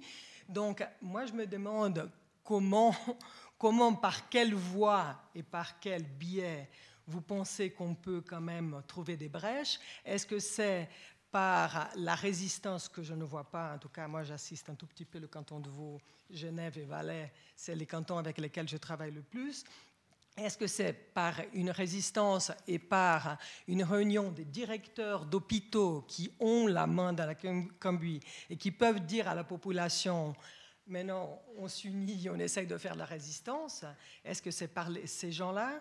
Donc déjà ça. À part ça, je vous entends parler de libre circulation des patients. Moi, je travaille dans le domaine du cancer du sein. Cette libre circulation, elle n'existe pas. À Genève, elle n'existe pas. Dans le canton de Vaud, elle n'existe pas. Neuchâtel, je ne connais pas, donc je ne peux pas dire. Mais en Valais, elle n'existe pas. Et le canton de Genève et le canton de Vaud, ils ont pléthore de cliniques qui traitent le cancer du sein. Donc elle est inexistante. Il n'y a pas une patiente la mal qui est opérée dans une clinique. Et pourquoi? Parce que, parce que les médecins privés les envoient directement à l'hôpital. L'hôpital opère absolument tous les cas de patientes mal. Après, l'oncologie est une autre affaire. La patiente peut retourner en oncologie de ville, là où l'argent existe. voilà, un domaine qui donne, qui rapporte gros. Donc, et, et dans d'autres domaines aussi, d'autres domaines de santé, euh, moi je connais plusieurs situations où les patients doivent demander l'autorisation à la direction de la santé pour aller dans un autre canton se faire traiter. Donc, déjà ça. Et une autre chose, je pense que la question des DRG, nous, on commence à voir, hein, par exemple, pour une question très simple qui est d'enlever les drains après, après des chirurgies. Là, je pense à une personne qu'on vient de voir d'ailleurs, chirurgie du poumon, pas de cancer du sein. Donc, où les drains sont enlevés avant, les personnes renvoyées à la maison. Donc, pour moi, ces DRG posent un problème. De, euh, où est l'évaluation de la qualité des soins dans ces DRG Quelqu'un souhaite répondre? Non. Je pense que nous intervenons quelqu'un dans la salle. C'est tout à fait pertinent. Non, mais c'est sûr qu'il y a un incitatif pour les hôpitaux à faire sortir les patients encore saignants, hein, comme on dit. Euh, euh, donc à faire le plus court possible, hein, puisqu'ils ne sont pas payés au nombre de jours, mais à la, prise en charge d'une pathologie particulière, et que ça charge le secteur ambulatoire, puis ce n'est pas du tout en faveur des patients. Et puis les, évaluations de qualité, il y en a qui sont en cours, mais c'est vraiment du bricolage ce qu'on fait actuellement là en, Suisse. Hein. Moi, je trouve euh, c'est très dur d'évaluer la qualité dans les soins. Faut dire, c'est très très difficile. Et chaque fois qu'on dit oh mais la qualité est tout aussi bonne ici que là, oui, il faudrait. Le problème, c'est qu'on compare généralement pas les mêmes collectifs de patients. Hein. Donc, les DRG ont quand même un impact sur la qualité. Ça, quand, ça a été, dix petites études l'ont montré. Certains pays ont réussi quand même à aussi à le démontrer, mais c'est, c'est pas en faveur, en tout cas, de la qualité humaine de la prise en charge. Alors voilà, c'est toujours les deux ensemble, qualité et sécurité. Hein. Beaucoup de questions ont été posées à l'État. Oui, je voulais quand même profiter de l'occasion pour dire quelques mots d'abord pour remercier et le Club 44 de, provoquer ce débat et puis euh, Bruno Boschetti, euh, Bertrand Kiffer de, poser des questions qu'on devrait se poser depuis longtemps dans le débat politique. Vous l'avez relevé, les partis politiques euh, ont de la peine à thématiser ces questions. Je, reviendrai sur ce, point. Et donc de, poser au fond les enjeux qui fixent le cadre de, l'action dans, ce domaine-là. Peut-être un mot quand même, il y a des représentants de JSMN dans la salle. Euh, je viendrai sur le rôle des, pouvoirs économiques euh, dans, ce domaine, mais je crois qu'il faut quand même porter, un, tout petit peu de nuance sur le fait qu'il y a dans les hôpitaux privés aussi des gens qui font leur boulot avec cœur, avec euh, compétence, avec qualité euh, vous savez qu'on a quelques oppositions avec le, groupe Genolier dans, le canton de Neuchâtel. Ça n'empêche qu'il y a un travail euh, remarquable qui s'est fait euh, dans ces cliniques ces dernières années pour organiser les choses de façon assez rationnelle. Il y a des gens compétents, engagés, encore une fois, attentifs à leurs patients. Et je pense qu'il ne faut pas, parce que le système politique donne un rôle au pouvoir économique que vous avez très bien décrit, et, je vais y revenir, pour autant considérer que tout est à, jeter et qu'il y a le diable personnifié dans chacun des collaborateurs de, de ces institutions. Je pense qu'on ferait aussi fausse route à, considérer cela. Néanmoins, si vous m'y autorisez, un ou deux points de repère pour compléter euh, l'intervention de M. Boschetti. La santé en Suisse, c'est 12% du revenu national, c'est-à-dire un franc sur huit qui circule dans l'économie euh, de ce pays, c'est la santé. C'est dans le domaine de, la santé. C'est donc des enjeux économiques énormes, avec une spécificité qu'on retrouve moins dans, l'horlogerie et, dans d'autres, euh, c'est qu'une grande partie du financement provient de prélèvements obligatoires, des impôts ou des pseudo-impôts. Euh, on a rappelé le rôle des budgets de l'État hein, dans, le financement de ces prestations. Mais on peut appeler impôt aussi les cotisations que chacun paye à son assurance maladie. C'est un prélèvement obligatoire auprès de chaque citoyen, chaque mois, il n'y a pas de choix, on doit le payer. Donc c'est quasiment un, impôt qu'on paye avec les, assurances maladie. D'ailleurs, un des plus injustes qu'on connaisse, puisque c'est quasiment une pôle taxe. Euh, et donc il faut, pour les pharma, pour les cliniques privées, et pour les assurances, il faut arriver à entrer dans la machine politique pour que l'argent, ces 70 milliards hein, qui représentent 12% euh, du produit intérieur brut, puisse nourrir les objectifs économiques qui sont les leurs. C'est les acteurs économiques, ils ont des objectifs économiques, je crois qu'ils sont dans leur rôle en disant ça, sauf que ce n'est pas un marché c'est des décisions politiques qui définissent les prestations qu'on finance avec l'assurance de base, euh, qui définissent la façon dont c'est indemnisé, qui définissent un certain nombre de choses. Et donc il faut pouvoir prendre influence sur le pouvoir politique, et vous avez raison de relever, moi je l'entends très souvent aussi, le lobby de la santé, que ce soit les pharma, euh, les, cliniques euh, ou les assurances, est le lobby le mieux organisé autour des, chambres fédérales. Et je ne veux pas non plus focaliser sur un acteur en particulier qui est celui avec lequel on, on débat dans le canton de Neuchâtel, mais ce n'est pas un hasard non plus euh, si euh, Dans le canton de Fribourg, le groupe Genolier a une société qui appartient au groupe Genolier suisse, dans lequel le conseil d'administration compte par exemple Joseph Dice dans le conseil. C'est évidemment quelqu'un qui a un accès direct à tous les politiques du canton de Fribourg. Et on retrouve la même structure dans, beaucoup de cantons, euh, avec Fulvio Pelli euh, au, Tessin, euh, mon ancien collègue Conti au, dans le canton de Bâle, qui est l'ancien ministre de la Santé et président de la conférence des directeurs de santé. Donc on a une organisation qui se met en place pour les assureurs les cliniques et, les pharma, qui essayent d'influencer, euh, enfin qui influencent de manière assez efficace les décisions qui sont prises au niveau du Parlement fédéral euh, et dans toute la mesure du possible au niveau cantonal. On en a eu encore quelques exemples la semaine passée au, Grand Conseil. Ça, c'est un premier volet. Et au face de ça, vous avez raison de relever, le parti politique, c'est très peu thématisé. Quand on thématise la santé, on parle de la structure hospitalière, de la gestion d'une institution, des problèmes qu'on rencontre dans tel ou tel domaine, mais on a peu, c'est vrai, thématisé, en tout cas ces dernières années, la question de, la santé. Et de ce point de vue-là, moi, j'entends que les partis portent une part de responsabilité. Mais cette responsabilité, elle est clairement la nôtre collectivement. Et c'est une autre chose qui m'a frappé depuis deux ans et demi euh, à la tête de, de, ce département, un peu plus de deux ans maintenant. C'est qu'au fond, quand je, m'occupe de médecine scolaire ou de santé scolaire, on parle de la façon dont on éduque les gamins à la santé, dont on essaye de les rendre responsables aussi d'un certain nombre de comportements, dont on les sensibilise aux, questions euh, de, leur santé. Quand on parle des soins palliatifs pour les gens qui sont en fin de vie, on parle de santé évidemment, de la façon dont on accompagne euh, des, gens euh, dans leurs derniers, instants, derniers instants de vie. Et pourtant, quand on parle avec les médias, sous réserve de... puis encore, quand on parle avec les médias, quand on débat au Grand Conseil, au fond, on a le sentiment qu'on parle de son garagiste. Et on ne parle pas de ces éléments-là de, la vie. On parle du genou qui fonctionne plus et qu'on va euh, amener sur une table pour le changer. Et puis, il faut que ça aille vite. C'est un acte technique, il faut que ça aille vite il faut qu'on rentre guéri, soigné, réparé. Euh, mais au fond, ça, c'est une partie très technique de la santé. À part ça, on oublie en faisant ça que ça marche pas comme ça on va se faire opérer d'un genou, on a peur avant, on se demande comment ça va se passer. Euh, puis quand on rentre, on a quelques jours euh, sans pouvoir reprendre le boulot. On s'engueule éventuellement en famille parce que les angoisses, ça crée un peu des tensions. Et tout ça, c'est totalement absent du débat. Euh, et au fond, en réfléchissant avec les collaborateurs de mon département, on arrive gentiment à, synthétiser ce qui devrait faire l'objectif d'une politique de santé. On n'a rien inventé, c'est d'ailleurs une définition de l'OMS qui est de dire créer du bien-être qu'on parle de, gens qu'on essaye de responsabiliser à leur santé et de, sensibiliser ou d'accompagner des gens euh, en fin de vie ou dans, euh, simplement des maladies chroniques qui créent de la douleur euh, ou, d'autres phénomènes un peu difficiles à supporter, ou qu'on parle des soins eux-mêmes, plus techniques, on est en train d'essayer d'améliorer globalement la qualité de vie et le bien-être de, la population. Mais le débat, il n'est jamais là-dessus. Et on a aussi une responsabilité à laisser le débat se porter strictement et toujours que sur des actes techniques, euh, sur euh, l'efficacité de ces actes techniques, la rapidité avec laquelle euh, on arrive à le faire et, l'efficience, parce que c'est ce discours-là qui fait la place au marché, qui fait la place, ou en tout cas au pseudo-marché, c'est-à-dire à la concurrence.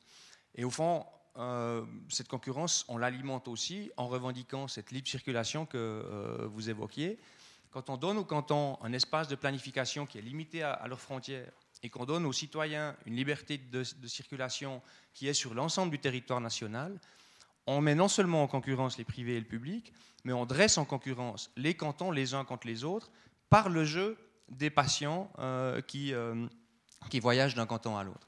Et c'est une des raisons pour lesquelles on a toutes les peines du monde entre cantons à, s'organiser, euh, pour organiser un système un peu cohérent à l'échelle nationale, parce qu'on est concurrent.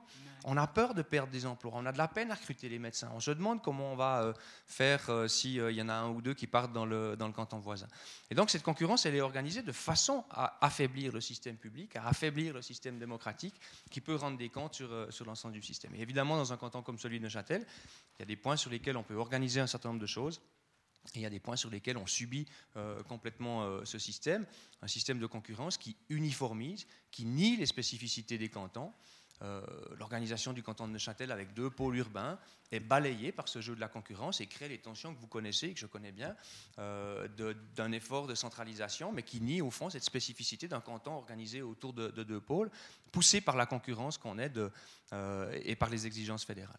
Alors les points sur lesquels on, arrive à résister, puis je m'arrêterai là pour pas être trop long les points sur lesquels on arrive encore à, organiser un, système, c'est justement celui que, j'évoquais, qui est tous les domaines dans lesquels on est un peu moins sur la, sur la technique et un peu plus sur la création de bien-être, le rapport aux, patients.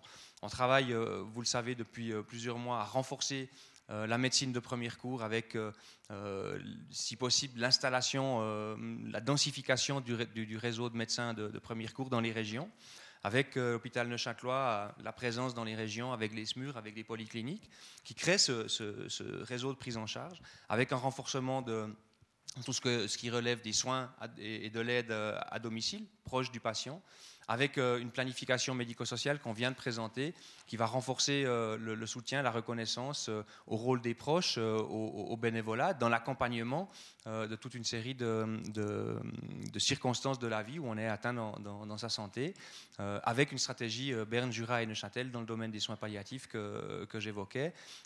et on pourrait citer pas mal d'autres exemples pour essayer euh, finalement de répondre par une, santé publique à caractère humain, comme vous l'évoquiez, moins technique, dans tous les domaines qui ne relèvent pas de l'hôpital. Et articulé avec ça, on doit inventer un nouvel hôpital qui répond aux exigences posées par le cadre, euh, le cadre fédéral, qui n'est pas toujours celui qu'on a choisi, euh, mais qui pose, qui pose des contraintes auxquelles, si on ne s'adapte pas, c'est simplement la disparition de, ces prestations, parce qu'encore une fois, cette concurrence, euh, si on ne s'y inscrit pas, en tout cas en partie, euh, elle conduit simplement à, faire disparaître les institutions, euh, publiques. Voilà un certain nombre de points de repère complémentaires que je souhaitais donner, en m'excusant d'avoir peut-être été un peu lent, mais vraiment merci, je crois qu'on doit poursuivre ce débat, en tout cas pendant plusieurs mois. Il y avait une question depuis un petit moment là-bas.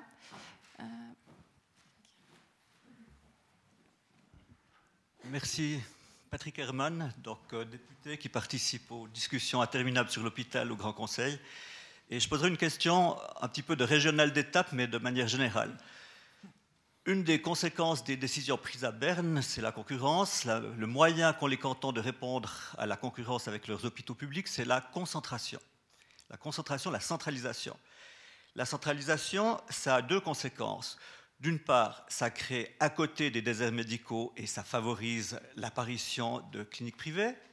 Et d'autre part, ça signifie que les médecins se regroupent sur des endroits pointus où il est intéressant de, travailler et après s'installent dans la région. Et par rapport à ce qui a été dit au début de la, conférence, le premier aspect important dans la, santé, c'est ce qui se fait près du patient pour l'orienter juste, pour l'amener dans les bons canaux. Et. Euh, pouvoir ainsi le soigner le mieux, le plus humainement et à moindre coût. Et j'aurais la question suivante. Donc, à partir du moment où on voit ce phénomène-là, est-ce que euh, ces deux aspects précis que j'évoque, est-ce que ce n'est pas le signe avant-coureur d'une médecine de plus en plus chère Je ne sais pas qui est plus à même de répondre. Je m'excuse, j'ai pas bien compris le lien avec la médecine de plus en plus chère. Pourquoi? J'ai pas compris, excusez-moi. Dans, la mesure où ce qui risque de se passer dans certaines régions, c'est quand même que le médecin de proximité qui vient s'installer parce qu'il a travaillé dans l'hôpital, il ouvre son cabinet en ville, peu à peu il devient une pratique privée, il est là, il entoure son patient, et son patient qui, va en premier recours chez lui avant d'aller à l'hôpital est, est pris en charge et bien aiguillé. Et dans ce sens-là, on peut imaginer, c'était quand même ce qui a été dit au début de la conférence, imaginer que une des clés de la médecine de demain, avec les applications qui viennent, avec les moyens techniques qui viennent, c'est bien d'enrichir ces régions de suffisamment de personnes qualifiées, de personnes qui connaissent leur métier, pour les aiguiller juste et prendre le mal là où il est au moment le plus adéquat. Et c'est dans ce sens-là que, ça me paraît vital de, de réfléchir à la politique générale et de réfléchir au fait de savoir si la centralisation des hôpitaux publics pour répondre à ces injonctions fédérales, c'est bien la bonne méthode. Eh bien, le débat est ouvert. non, mais vous avez raison. Je, moi, je ne peux pas vous donner une réponse comme ça. Hein. Euh, je, veux dire, ceux qui crient euh, concurrence, concurrence, concurrence, euh, et ceux qui crient centralisation, centralisation, centralisation, on ne va pas aller très loin. Hein. mais moi, je ne sais pas, et encore moins pour le canton de Neuchâtel, s'il faut plus ou moins de centralisation et tout. Je ne sais pas. Ce que je, ce que je sais, c'est que les, euh, ce que je crois savoir, c'est que les marges de manœuvre, y compris pour la discussion, sont extraordinairement petites. Et donc, nous avons un débat public contraint. C'est ça, le, problème. Et en plus, contraint par le temps, parce que je ne pense pas qu'il y a beaucoup, beaucoup, beaucoup de temps à disposition. La machine est en train d'avancer. Si vous voulez, je, vais vous lire de manière totalement subjective, c'est des fois plus facile à comprendre, en tout cas c'est peut-être comme ça que je peux mieux m'exprimer. En faisant ce reportage, en écoutant les uns et les autres, et nous avons rencontré, Dieu sait combien, également les gens qui, ici, à la chaux de fond, s'opposent à ce qui est en train de se, passer, donc s'opposent à M. Courte, s'opposent à Mme De Vos, etc. J'ai été frappé à quel point, sur des questions essentielles de base, dans le fond, ils ne sont pas si loin. Et c'est comme s'il y avait un piège qui était en train de se refermer, et, et qui fait que les gens s'agitent de plus en plus dans leur coin, alors qu'il alors n'y a plus le temps pour ça. Et, je, trouve ça dramatique. Je trouve ça dramatique parce qu'en réalité, ce débat qui aurait dû avoir lieu bien plus tôt, au moment où on réfléchissait à ça, avant, ait la, avant, avant que la réforme rentre en cours, a lieu maintenant dans les pires des circonstances. Vous avez une institution publique qui est peu ou prou forcés à prendre des décisions parce que sinon ils se font couper, euh, enfin ils disparaissent du marché. Encore une fois, je simplifie, mais enfin en gros c'est ça.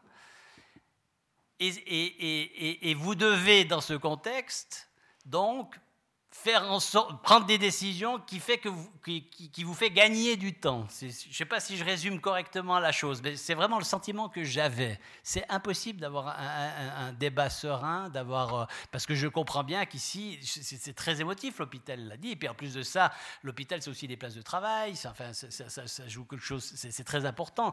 Donc voilà, le cadre a été fixé par d'autres. Maintenant démerdez-vous. Alors, je ne sais pas si la centralisation est une bonne réponse. Euh, je suis sûr que ce n'est pas une bonne réponse dans un certain nombre de cas. Je pense que c'est peut-être une réponse praticable dans d'autres. Je ne sais pas. Là, je ne suis pas du tout suffisamment connaisseur et spécialisé des contraintes, par exemple, locales ici à, Neuchâtel pour avoir vraiment une opinion. Ce qui est sûr, c'est que si l'hôpital public ne bouge pas, dans 10 ans, il n'existe plus. Oui, euh, ou c'est peut-être qu'il n'existe plus, mais surtout la question, encore une fois, c'est l'ensemble des malades euh, qui sont très malades, qui sont pauvres, qui sont vulnérables euh, et qui ont de multiples problèmes complexes, extrêmement complexes à prendre en charge. Et c'est ceux-là qui seront les premières victimes, en même temps que les porte-monnaies des gens et peut-être que l'hôpital public et que le système public.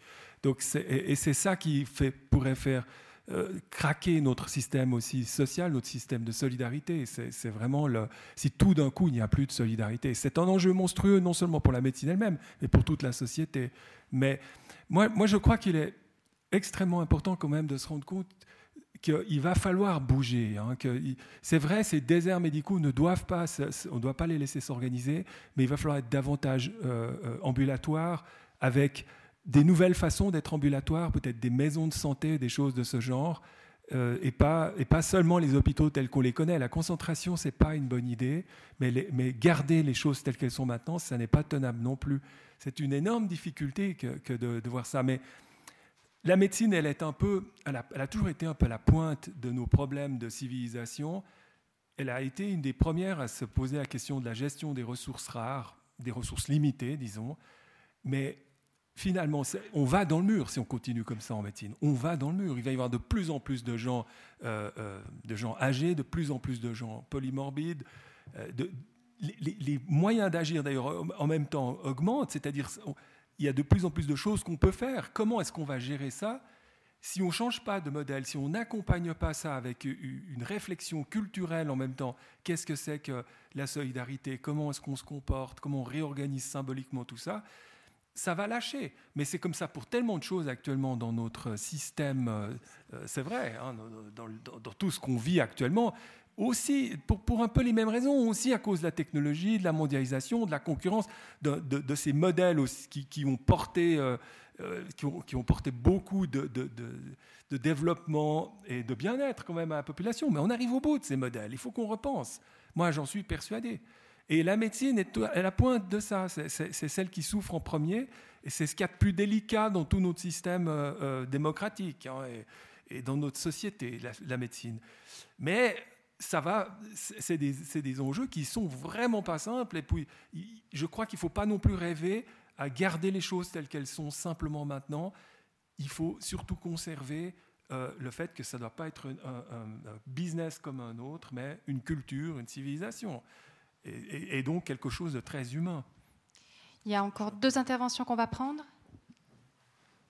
Bonsoir, Félix Guessa, je suis médecin, 25 ans dans ce canton. Ma grille de lecture est un peu différente de la vôtre. Je conçois toutes vos remarques de manière très pertinente, mais par contre, je trouve qu'on a la chance en Suisse d'être des médecins heureux qui gagnons le mieux notre vie partout au monde, d'avoir des patients bien soignés. Je pense que la moyenne suisse des patients est la mieux soignée au monde. Avoir des hôpitaux de qualité avec des éléments de pointe, les meilleurs globalement en moyenne au monde. Donc, pour ça, j'ai de la peine à vous comprendre parce que ce qui est mis en place aujourd'hui, ça a permis de se rendre compte qu'on est dans un monde économique, mais dans un monde de santé, et qu'on est en train de parler des éléments marginaux. Parlons centralisation. Un mot. Aujourd'hui, le médecin qui n'est pas spécialiste n'est pas à l'aise. Donc, c'est obligatoire la centralisation, parce que pour avoir une prestation de qualité exigée par nos patients en 2015, vous êtes obligé d'avoir des médecins pointus. Des médecins pointus dans chaque spécialité, vous n'en trouvez pas beaucoup en Suisse. Par contre, un peu d'histoire. Il y a quelques années, Mme Dreyfus a pris une décision un mois de juillet qui était d'interdire aux médecins de s'installer. C'est une décision qui était une décision tactique très importante, qui a eu aucune conséquence sur la qualité des soins en Suisse, mais qui a permis au canton de réfléchir un peu sur tous les sous qu'il dépensait dans le domaine de la santé. Personnellement, aujourd'hui, le problème majeur dans notre pays, c'est l'absence de formation de médecins. Vous l'avez tous dit aujourd'hui, on manque de médecins. Et la Suisse n'est même pas capable de former le nombre de médecins dont elle a besoin. Elle fait de l'importation, et de l'importation facile, puisque nous sommes les médecins les mieux payés au monde. Donc c'est inadmissible vis-à-vis des autres pays. Et une décision facile que tout politique pourrait prendre qui nous dirige, c'est de décider que, à la rentrée 2015, c'est-à-dire lundi, les facultés de médecine de Suisse engagent 10% ou 20% d'étudiants en médecine, et dans sept ans, un des problèmes majeurs de notre pays sera réglé avec des produits autonomes de nous. Et ça, pour moi, c'est un des enjeux majeurs qui n'a rien à voir avec tout ce qu'on dépense comme argent, mais au moins on va former des médecins suisses qui auront la possibilité de travailler en Suisse. Alors peut-être qu'on devra diminuer notre niveau de formation, parce qu'on a un niveau de formation qui coûte très cher, mais je terminerai par une dernière remarque, c'est les multiples casquettes de nos conseillers d'État qui s'occupent de la santé. Alors c'est juste, en Suisse, on n'a pas de ministre de la Santé, mais dans les cantons, on n'a pas un ministre de la Santé. Et ce ministre de la Santé, de temps en temps, et j'ai beaucoup apprécié le dernier paragraphe ou le dernier volet du discours de M. Courte, il a pris soin des patients. Mais M. Courte, et c'est ce dont il a parlé au début, il est aussi le président directeur général de la plus grande entreprise du canton, c'est-à-dire Hôpital Neuchâtelois. Et là, il ne parle pas de santé, il parle d'emploi, de personnel, donc il est un chef d'entreprise. Et là, la différence. Et ensuite, il est aussi, le reste de l'année, le représentant de tous les citoyens et donc de tous les patients dont Madame parlait tout à l'heure. Et au fond, ces trois casquettes pour moi, elles sont incompatibles. Et c'est pour moi une des raisons pour lesquelles notre système de santé a de la peine à évoluer de manière positive et constructive, bien que, je le répète, nous avons le meilleur de systèmes de santé. je, peux, vous poser une question? Vous, travaillez dans quel hôpital? Alors j'ai le grand privilège d'être indépendant. mais avant, vous travailliez dans un hôpital ou pas? Alors, comme tout médecin, j'ai travaillé au moins 10 ans dans les hôpitaux. J'ai eu le privilège de travailler pendant 10 ans à l'hôpital de Château, mais à l'époque de l'hôpital Cadol pour Thalès, donc c'est un peu de l'histoire ancienne. Mais aujourd'hui, lorsque vous opérez, vous opérez euh, dans, dans, les hôpitaux publics Alors moi, je fais de la petite chirurgie, donc j'opère ça dans mon cabinet. J'aimerais prendre une dernière intervention ici. Bonsoir, Romain Boichat, donc je représente le groupe Genelier, les méchants souvent, comme on dit. Euh, une chose qui m'a surpris, c'est qu'on n'a pas parlé du tout de prévention. Euh, ça, c'est quelque chose qui est quand même primordial, parce que pour les coûts de la santé, pour les diminuer, il faut de la prévention. Aujourd'hui, je suis un peu d'accord, on ne parle pas de prévention, les assureurs ne, font pas de prévention. Et ça, je trouve très dommage aujourd'hui qu'il y a plein de programmes qui existent et qui ne sont pas financés par les assureurs. Et donc, euh, je pense que c'est tout un pan qui n'a pas été pris en compte. Ici aussi pour dire qu'on essaie de travailler en bonne collaboration avec l'État. Ce n'est pas toujours facile, des fois on se frappe un peu, mais c'est normal, ça fait partie du débat. Et le privé désire vraiment travailler en collaboration avec l'hôpital public. Avoir un hôpital public qui n'est pas fort, c'est très dangereux puisque finalement ça affaiblit le tissu médical. Il y a des choses que le privé fait bien et des choses que le public fait bien. Et il ne faut pas non plus juste opposer le méchant privé avec le gentil public. On dit, ah oui, il travaille pas bien dans le public, dans le privé, il force les gens. Juste pour rappel, l'Hebdo a cité que l'hôpital de la Providence était l'hôpital où on était mieux satisfait des patients euh, dans le canton de Neuchâtel. Ça a été mis par des études indépendantes qui sont faites par la NQ. Après, par rapport au prix, bien sûr qu'on travaille par rapport au prix. Premièrement, le prix, vous, citoyens de Châtelois, vous payez ce prix. Puisque finalement, quand un hôpital est plus cher, c'est euh, le canton qui paye aussi des fois des déficits. Bien sûr, il y a aussi vos assurances maladie qui payent, donc quelque part, vous participez aussi. Donc il y a aussi une différence de prix. Après, on dit, oui, le privé fait toujours de la sélection. Je rappelle juste ici que depuis que nous avons repris la Providence, maintenant on a repris aussi Montbriand, on est passé de 80% de personnes qui sont la malle à 85%. Donc, veut dire qu'on a augmenté le nombre de patients la malle qui ont été pris au sein de la Providence. Donc, pour faire de la sélection, au contraire, on en avait plutôt plus. Euh, c'est vrai qu'on a rendu des choses dans lesquelles normalement on ne gagne pas d'argent. Alors on mélange dialyse, néphrologie, il faut bien préciser, c'est deux choses bien différentes. Une fois c'est l'ambulatoire, l'autre c'est la néphrologie, c'est du stationnaire. La néphrologie, aujourd'hui, les médecins de Providence font de les gardes 24 heures sur 24, 7 jours sur 7, sur deux sites, La Chaux-de-Fonds et Neuchâtel. Donc ça veut dire que maintenant, s'il y a quelqu'un qui a besoin de quelque chose pour la néphrologie, j'ai un de mes médecins, ce n'est pas un des miens, il est indépendant, puisque tous nos médecins sont indépendants, et qui va venir directement avec des infirmières aussi de Providence ou de, de Genelier, qui vont venir faire de la dialyse aux soins intensifs à l'hôpital Neuchâtelois, autant en haut qu'en bas. Donc on a des piquets 24 sur 24, 7 jours sur 7. On fait aussi de la formation. La néphrologie, les néphrologues ont deux médecins euh, assistants, deux chefs de clinique et un médecin assistant. Donc il y a aussi le, compte, enfin l'hôpital à Providence fait aussi de la, formation, pas autant. Et si on parle de la formation, aujourd'hui, c'est remboursé entre 15 000 francs et 120 000 francs. A les cantons qui décident. Aujourd'hui, je suis entièrement d'accord. Si on donne 15 000 francs à un hôpital, il ne peut pas s'en sortir pour faire de la formation. Ça coûte bien plus cher, ça coûte à peu près 120 000 francs. Nous, on a fait des calculs. Si on veut vraiment redonner ce coût, et ça c'est normal, ça doit être complètement sorti et complètement financé différemment. Ce qu'on appelle des prestations d'intérêt général. Et il y a encore beaucoup de points que j'ai notés, que je n'arrive pas à me rappeler, mais ça aurait été intéressant que je sois sur le débat pour essayer de montrer que ce n'est pas toujours gauche-droite ou finalement. Par exemple, encore une dernière chose, c'était la centralisation versus la différence. Nous, on est bien sûr présents à Montbriand. On pense qu'il y a des choses qui peuvent être faites qui doivent être centralisées, toutes les opérations compliquées, je ne parle pas de médecine hautement spécialisée, mais des choses qui peuvent être faites, qui sont un peu plus compliquées, et des choses simples, une médecine de proximité, même pour des opérations de soins aigus, qui peuvent être faites proches. Vous avez des hôpitaux comme Saint-Imier, comme d'autres hôpitaux, et nous, on est convaincus qu'on peut prendre n'importe quelle discipline, pour autant qu'on ne soit pas limité et qu'on puisse gérer ça de manière normale, pour n'importe quelle finalement discipline, que ce soit de la néphrologie, que ce soit de la on est prêt à prendre la pédiatrie, on a postulé pour de la réhabilitation. La réhabilitation, personne ne va vous dire que c'est rentable, et pourtant on l'a postulé. Donc ce n'est pas qu'on vous dit qu'on sait pas possible. On gère ça peut-être un peu différemment. Il y a des conditions, conditions de travail qui sont dites équivalentes, pas équivalentes. Alors là, c'est tout un débat où, quel, où là, M. Cour, je suis pas d'accord, on ne peut pas imposer, parce que c'est l'article 3 de la Constitution, mais on ne va pas aller non plus dans les détails ici, mais voilà. Je pense qu'on peut trouver, il faut important qu'il faut travailler en collaboration partenariat public-privé, c'est aussi un avenir. Et je suis tout à fait d'accord avec ce que M. Kiffer. Il faut sortir de cette parce que finalement, aujourd'hui, ce qui sera intéressant pour ce canton, c'est de dire on fait des partenariats privés. Aujourd'hui, on faire un centre ambulatoire commun, l'hôpital Neuchâtelois, le privé.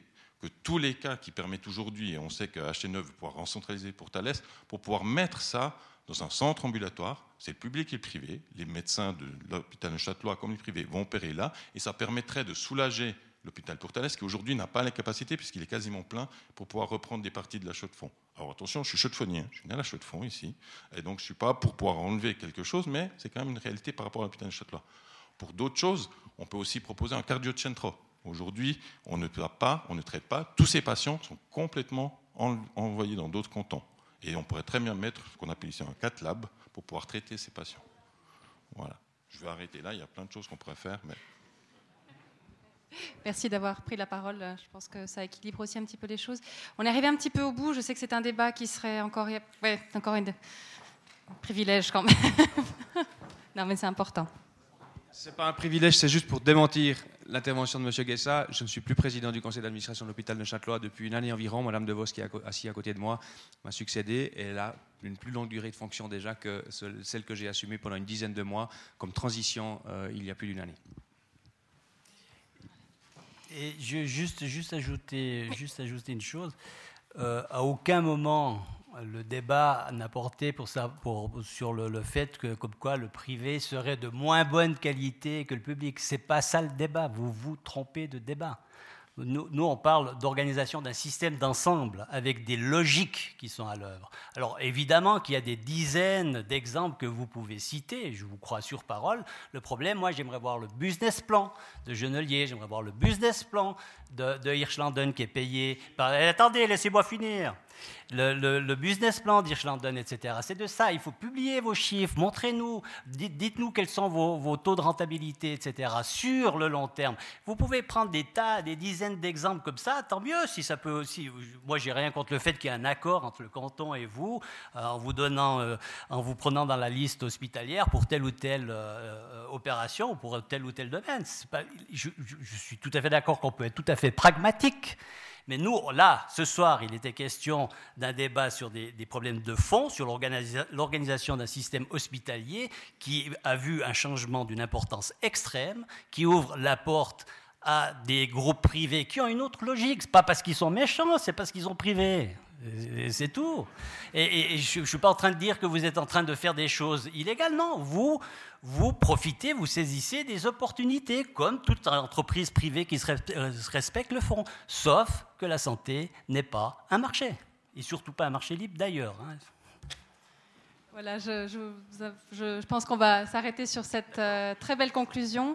Merci à nos intervenants, merci beaucoup, merci à vous d'avoir participé. Je sais qu'on aurait encore pas mal de questions, mais le bar est ouvert si vous souhaitez prolonger les discussions et à bientôt. Merci beaucoup, bonne fin de soirée.